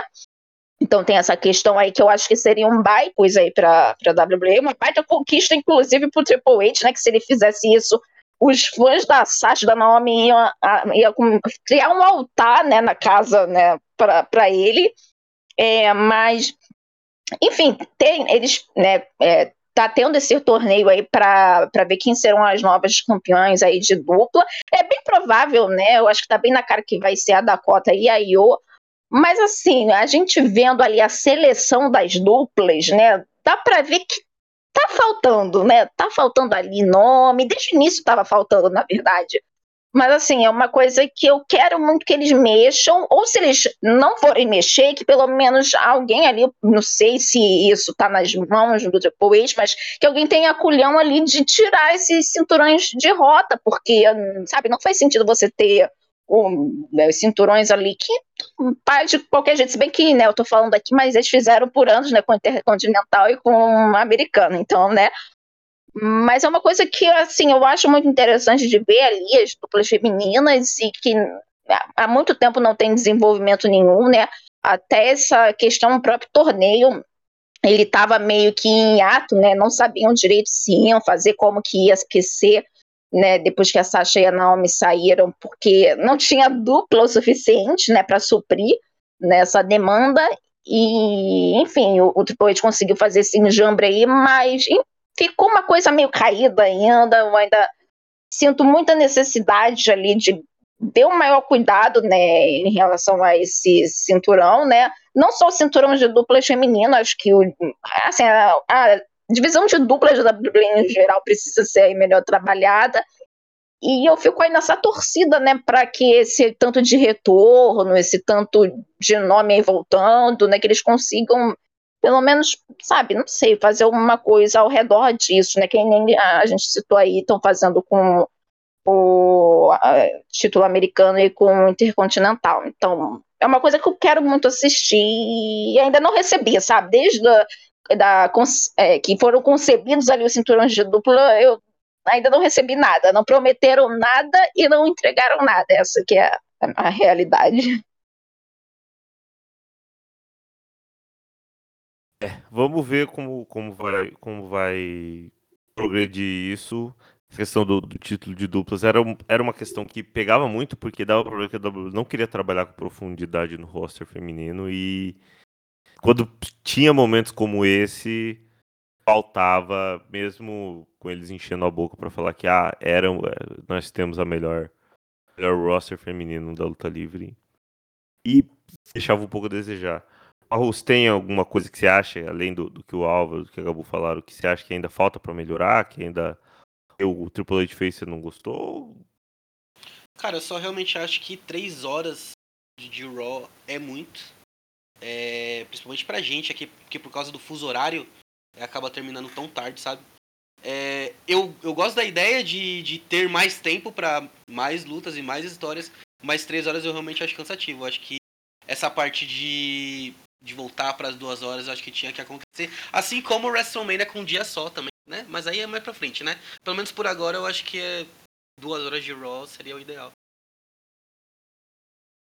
Eu acho que foi o Brandon Thurston que falou há duas semanas atrás que o Raw só volta para duas horas se o quem estiver assistindo der play no show a 1.5 de velocidade, porque é, é absurdo.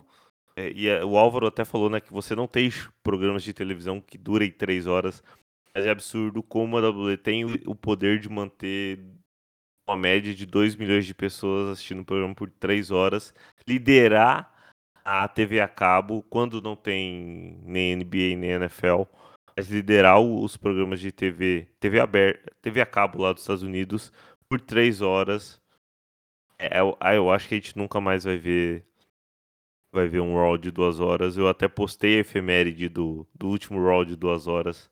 Como saudades do que a gente já viveu. E, e, e eu, eu, acho que as nossas esperanças têm que ficar mais focadas em não deixar o SmackDown virar de três horas também, porque aí vai ser a o fim do mundo. É, porque aí sexta-feira, acabando meia-noite, aí é demais também.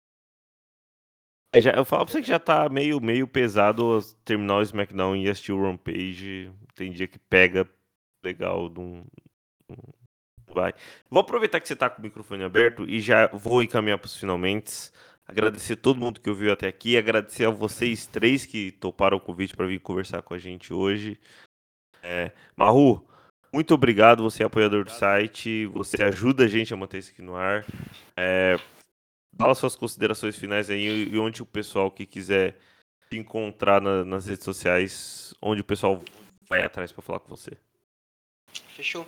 É, cara, considerações finais, eu continuo assistindo o, o semanal do, do WWE, continuo empolgado, continuo querendo saber o que, que vai acontecer no, no programa e acho que isso eles estão acertando, pelo menos, né? É, acho que essa parte das histórias de semana após semana tá funcionando, continuo continuo empolgado para saber o que vai acontecer. É...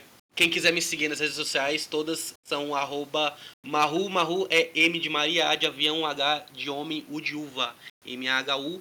13, um 3 mesmo, underline, tá? Maru 13 underline, só me seguir lá. Sigam também o arroba da BWF, tá? É BWF Brasil, Brasil com Z, ok? E muito obrigado a todo mundo, muito, muito obrigado pelo convite e sejam, sejam apoiadores do WrestleManiacos, por favor. O Marru soltou um 13, eu, eu pensei aqui que ela tá fazendo propaganda política já? Já estamos nesse ritmo? Não, eu, sou do, eu sou do rock, mano. 13 é rock. Ah, tá, desculpa. não tem nada político, não, tá? Liberou essa semana pra poder falar. Mas quem entendeu, entendeu. É isso aí. Marro, onde é que eu compro aquela sua camisa que você usou, a, a camisa estilizada sua da WWF que eu quero. Eu vou aproveitar aqui e fazer, fazer o jabá no ar. Opa, então, né, cara? É, confecções em breve. É só que eu posso prometer. Ainda não tenho ela com confecções para venda, mas estarei providenciando. E fora isso, é, é minha página aí na, na, rede social, no Instagram, Twitter, sou muito twitteiro também. Ou show da BWF. Me achando lá, assim que estiver pronto, estarei vendendo. Eu falo pra você que eu acho que é a camiseta da luta livre nacional mais bonita que eu, que eu já vi depois da do Bononi, porque a do Bononi a ideia criativa é minha e a habilidade é do Johnny. Então, essa daí, eu, meu xodó, eu vou. Mas a do Marro é linda demais, eu quero uma pra mim. Gabu, muito obrigado também. Muito obrigado pela presença, muito obrigado por ter aceitado o convite. O, pro... o podcast vai pro ar na quinta-feira. Hoje tem live, Gabu? Pessoa que tá ouvindo de manhã, quinta-feira de manhã, hoje tem live? Olha, vou deixar surpresa. Fiquem, aten ó, fiquem atentos nas redes sociais do WrestleManiacos. Cliquem aí, acompanhem, que aí vocês vão descobrir. Vão deixar o mistério, né? Jogar aí, enfim. Aí vocês vão descobrir se vai ter live ou não. Mas, ai, gente, obrigada, né, pelo convite. É, eu tava sentindo muita saudade de. Foram só duas semanas já que eu tirei, assim, de repouso, mas é, querendo ou não, isso aqui, né, ter a oportunidade de falar baboseira, né, de falar sobre wrestling, que é uma coisa que eu gosto muito, e com gente tão bacana, é, é muito legal, e eu também agradeço aí o WrestleManiacos, né, o Isaac, né, que a, me abraçou nessa equipe, né, de maluco, né, e é muito bom, fico muito grata de ter aí um, um espaço para poder falar e, enfim, tudo isso. E vamos ver, né, se vai ter live, né, para eu falar mais baboseira, xingar mais o Vince. É, quem quiser me seguir nas redes sociais é Gabo underline Moon, né, vocês, todas as minhas redes sociais é, é, é isso, né, Instagram, Facebook, não, Facebook não, pelo amor de Deus, mas Instagram e, e Twitter principalmente, né, Gabo underline Moon. E é isso, gente. Sigam as redes sociais aí do, dos nossos amigos aqui de mesa, acompanhem todo mundo, porque só tem pessoas maravilhosas aí que falam com propriedade de lutinha, tá? E menos o Álvaro, que não gosta quando o John Boy vai falar, e isso pra mim é desumano, né? não gosta, não. Gosto. Gosta. Você pode falar um pouco menos e sem camisa, daí tudo bem. Não, sem camisa aí eu realmente sou a favor, né? Mas deixa o menino falar. E acho que é isso, gente. Acompanhe o Maníacos nas, nas redes sociais. Vou fazer a propaganda aí também pro Álvaro, né, gente? É, acompanha o Cotovelo Voador, que é um podcast maravilhoso. Pouca gente conhece e merece mais carinho, gente. Por favor, quem quer saber mais aí sobre o passado da WWE ali na época da é, ali que a gente tinha o jovem Brock Lesnar, é, jovem Brock Lesnar, jovem John Cena, que ainda não, não, né, não, não era tudo isso que a gente conhecia, então vão lá acompanhar. E também né, fazer aí Maru, né? Maru já conhece, né? Nem precisa, não precisa de jabá, não, mas vão lá ver as lutas da BWF. Precisa isso. de jabá sim, precisa sim. Oxi, hum, precisa. Comprem a camisa dele quando lançar, é isso. E um, Fale, vão lá nas redes sociais e falar que ele é um metaleiro fedido. É isso. Obrigada. Otaku fedido, não metaleiro. Ah, é tu, ele é o pior de todos os mundos. É. Metaleiro, otaku, o que, que tá faltando mais? Qual o crime que tá faltando mais? Ainda nunca bebi vinho no, no cemitério, mas eu vou iniciar isso. Olha aí. É isso aí. Obrigado, Gabu. Já fez a propaganda de todo mundo, mas Álvaro, é, mais uma vez, muito obrigado. Adoro sempre que você está aqui, porque a gente consegue conversar, a gente consegue desenvolver muitos assuntos. É, você sabe que o, você é do Astromaníacos, o, o, Mesa Quadrada tem um lugar especial para você aqui também. É, fala cadeira do, cativa. Fala do. Cadeira cativa. Tem, tem pessoas que têm cadeiras cativas aqui nesse, nesse Mesa Quadrada. Você é uma delas. Fala das suas redes sociais. Fala do cotovelo voador também, porque assim como a Gabu falou, eu assino embaixo. Adoro o projeto mais pessoas deviam ouvir. Se você escuta esse podcast, você gosta do Mesa Quadrada, você gosta do Calvin Store, você gosta do Café com Glutinha, dá um pulo lá no Cotovelo Voador também, que não é aqui do Astromaníacos, mas é ótimo, excelente, gosto demais. Projeto, projeto Irmão, Projeto Irmão. Projeto Irmão. É, é o que vocês falaram, é isso aí. não, tem muito que, não tem muito que colocar, não. É, esse ano foi um ano meio difícil na criação de conteúdo ali no Cotovelo Voador.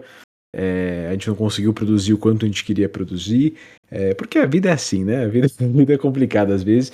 Então a gente está meio travado em conteúdo, mas o próximo episódio, que é sobre o Backlash de 2005, já está gravado, já está editado. A gente só precisa finalizar uns detalhezinhos para soltar esse episódio, mas ele está feito.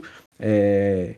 Então em breve ele estará disponível aí no ar. O último episódio que a gente publicou é sobre o WrestleMania 21 de 2005 também. É, o nosso catálogo vai desde 2002, na verdade, a gente começou com o WrestleMania 18 em 2002 e a gente foi fazendo pay-per-view por pay-per-view até agora que a gente está no... acabou de passar do WrestleMania 21 de 2005 e agora a gente está no caminho para o primeiro pay-per-view da ECW produzido pela WWE, que é o One Night Stand de 2005. É, e o próximo episódio que a gente vai soltar ainda não é esse, é o Backlash, que é o começo da saga entre Matt Hardy, Lita e Ed, aquela saga maravilhosa do, do de fofoca, de maluquice dos bastidores. É, então a gente começa a falar sobre isso nesse próximo episódio que a gente vai soltar em breve. Mas vocês podem é, ver tudo isso em cotovelovador.com.br é, ou nas redes sociais, cotovelo voador em tudo que é canto, e por lá vocês conseguem achar o meu as, as, minhas redes sociais, eu sou mais ativo no Twitter, arroba Álvaro Olinto, Olinto é O-L-Y-N de navio, T-H-O, é mais fácil pelo cotovelo voador que você me acha lá facinho, tá? Mas, de novo, Isaac, obrigado pela, pelo convite, bom saber que eu tenho uma cadeira cativa aqui, é muito bom conhecer, finalmente, o, o por enquanto só tinha visto da plateia, nunca tinha é, convivido no, no, no, mesmo programa, só tinha torcido na, nos, na plateia da BWF, então muito prazer conhecer o Mahu e a Gabu, que é sempre é, é, excelente, uma pessoa incrível que a gente sempre pode conversar do, por horas. É sempre bom ter ela por perto. Então, muito obrigado, como sempre, Isaac. Adorei, adorei esse programa de hoje, adorei os convidados. Tudo muito bom. É, se você tiver com, se o pessoal que eu vi tiver com alguma dúvida das arrobas do pessoal aqui, eu marco tudo no Twitter de divulgação desse podcast. Lá, tanto o Álvaro, quanto a quanto o Maru. O meu eu não marco porque eu gosto, eu gosto de falar minhas boboseiras ali, não ter tanto hype assim. É, mas é, se você gostou desse podcast, confira os outros podcasts da casa. Toda segunda-feira tem o projeto novo do Astromaníacos, né? O Café com Lutinha, é, trazendo um, um, um card de todos os eventos que vão acontecer na semana, tanto na WWE quanto a EW, quanto nas independentes, quanto no Japão. Tem o, o, o calendário da lutinha com eventos históricos, aniversários. É, toda segunda-feira tem esse podcast novo. O top, top da tag tá para voltar. Senta que lá vem story tá para voltar. A gente vai fazendo conteúdo, até como o Álvaro falou, às vezes a gente não consegue fazer tanto quanto a gente quer, porque ninguém aqui é remunerado por fazer conteúdo de luta livre. A gente faz mais pela paixão que a gente tem de falar sobre, pela paixão que a gente tem e a vontade que a gente tem de fazer esse esporte, fazer esse, isso aqui crescer. Por isso que a gente faz muito conteúdo. Não, é, não nem sempre é por dinheiro, porque ninguém acaba ganhando nada aqui. Mas sempre que a gente puder, a gente vai produzir mais conteúdo. Só que a gente precisa da, do, do, da ajuda para manter no ar. Então, se você puder nos ajudar nessa questão, manter o Astromaníacos no ar, produzindo mais, apoia.se barra a partir de R$ reais você já nos ajuda. Obrigado a você que ouviu até o final. Se você gostou, recomende para os amigos também. Se você escuta pelo Spotify, dá cinco estrelas. E eu, a gente vai ficando por aqui. Até a próxima edição. Um abraço, Wrestling Maníaco. Somos maníacos por wrestling. Wrestling Maníacos Podcast. Há mais de 10 anos sendo maníacos por wrestling. Acesse wrestlingmaníacos.com e confira.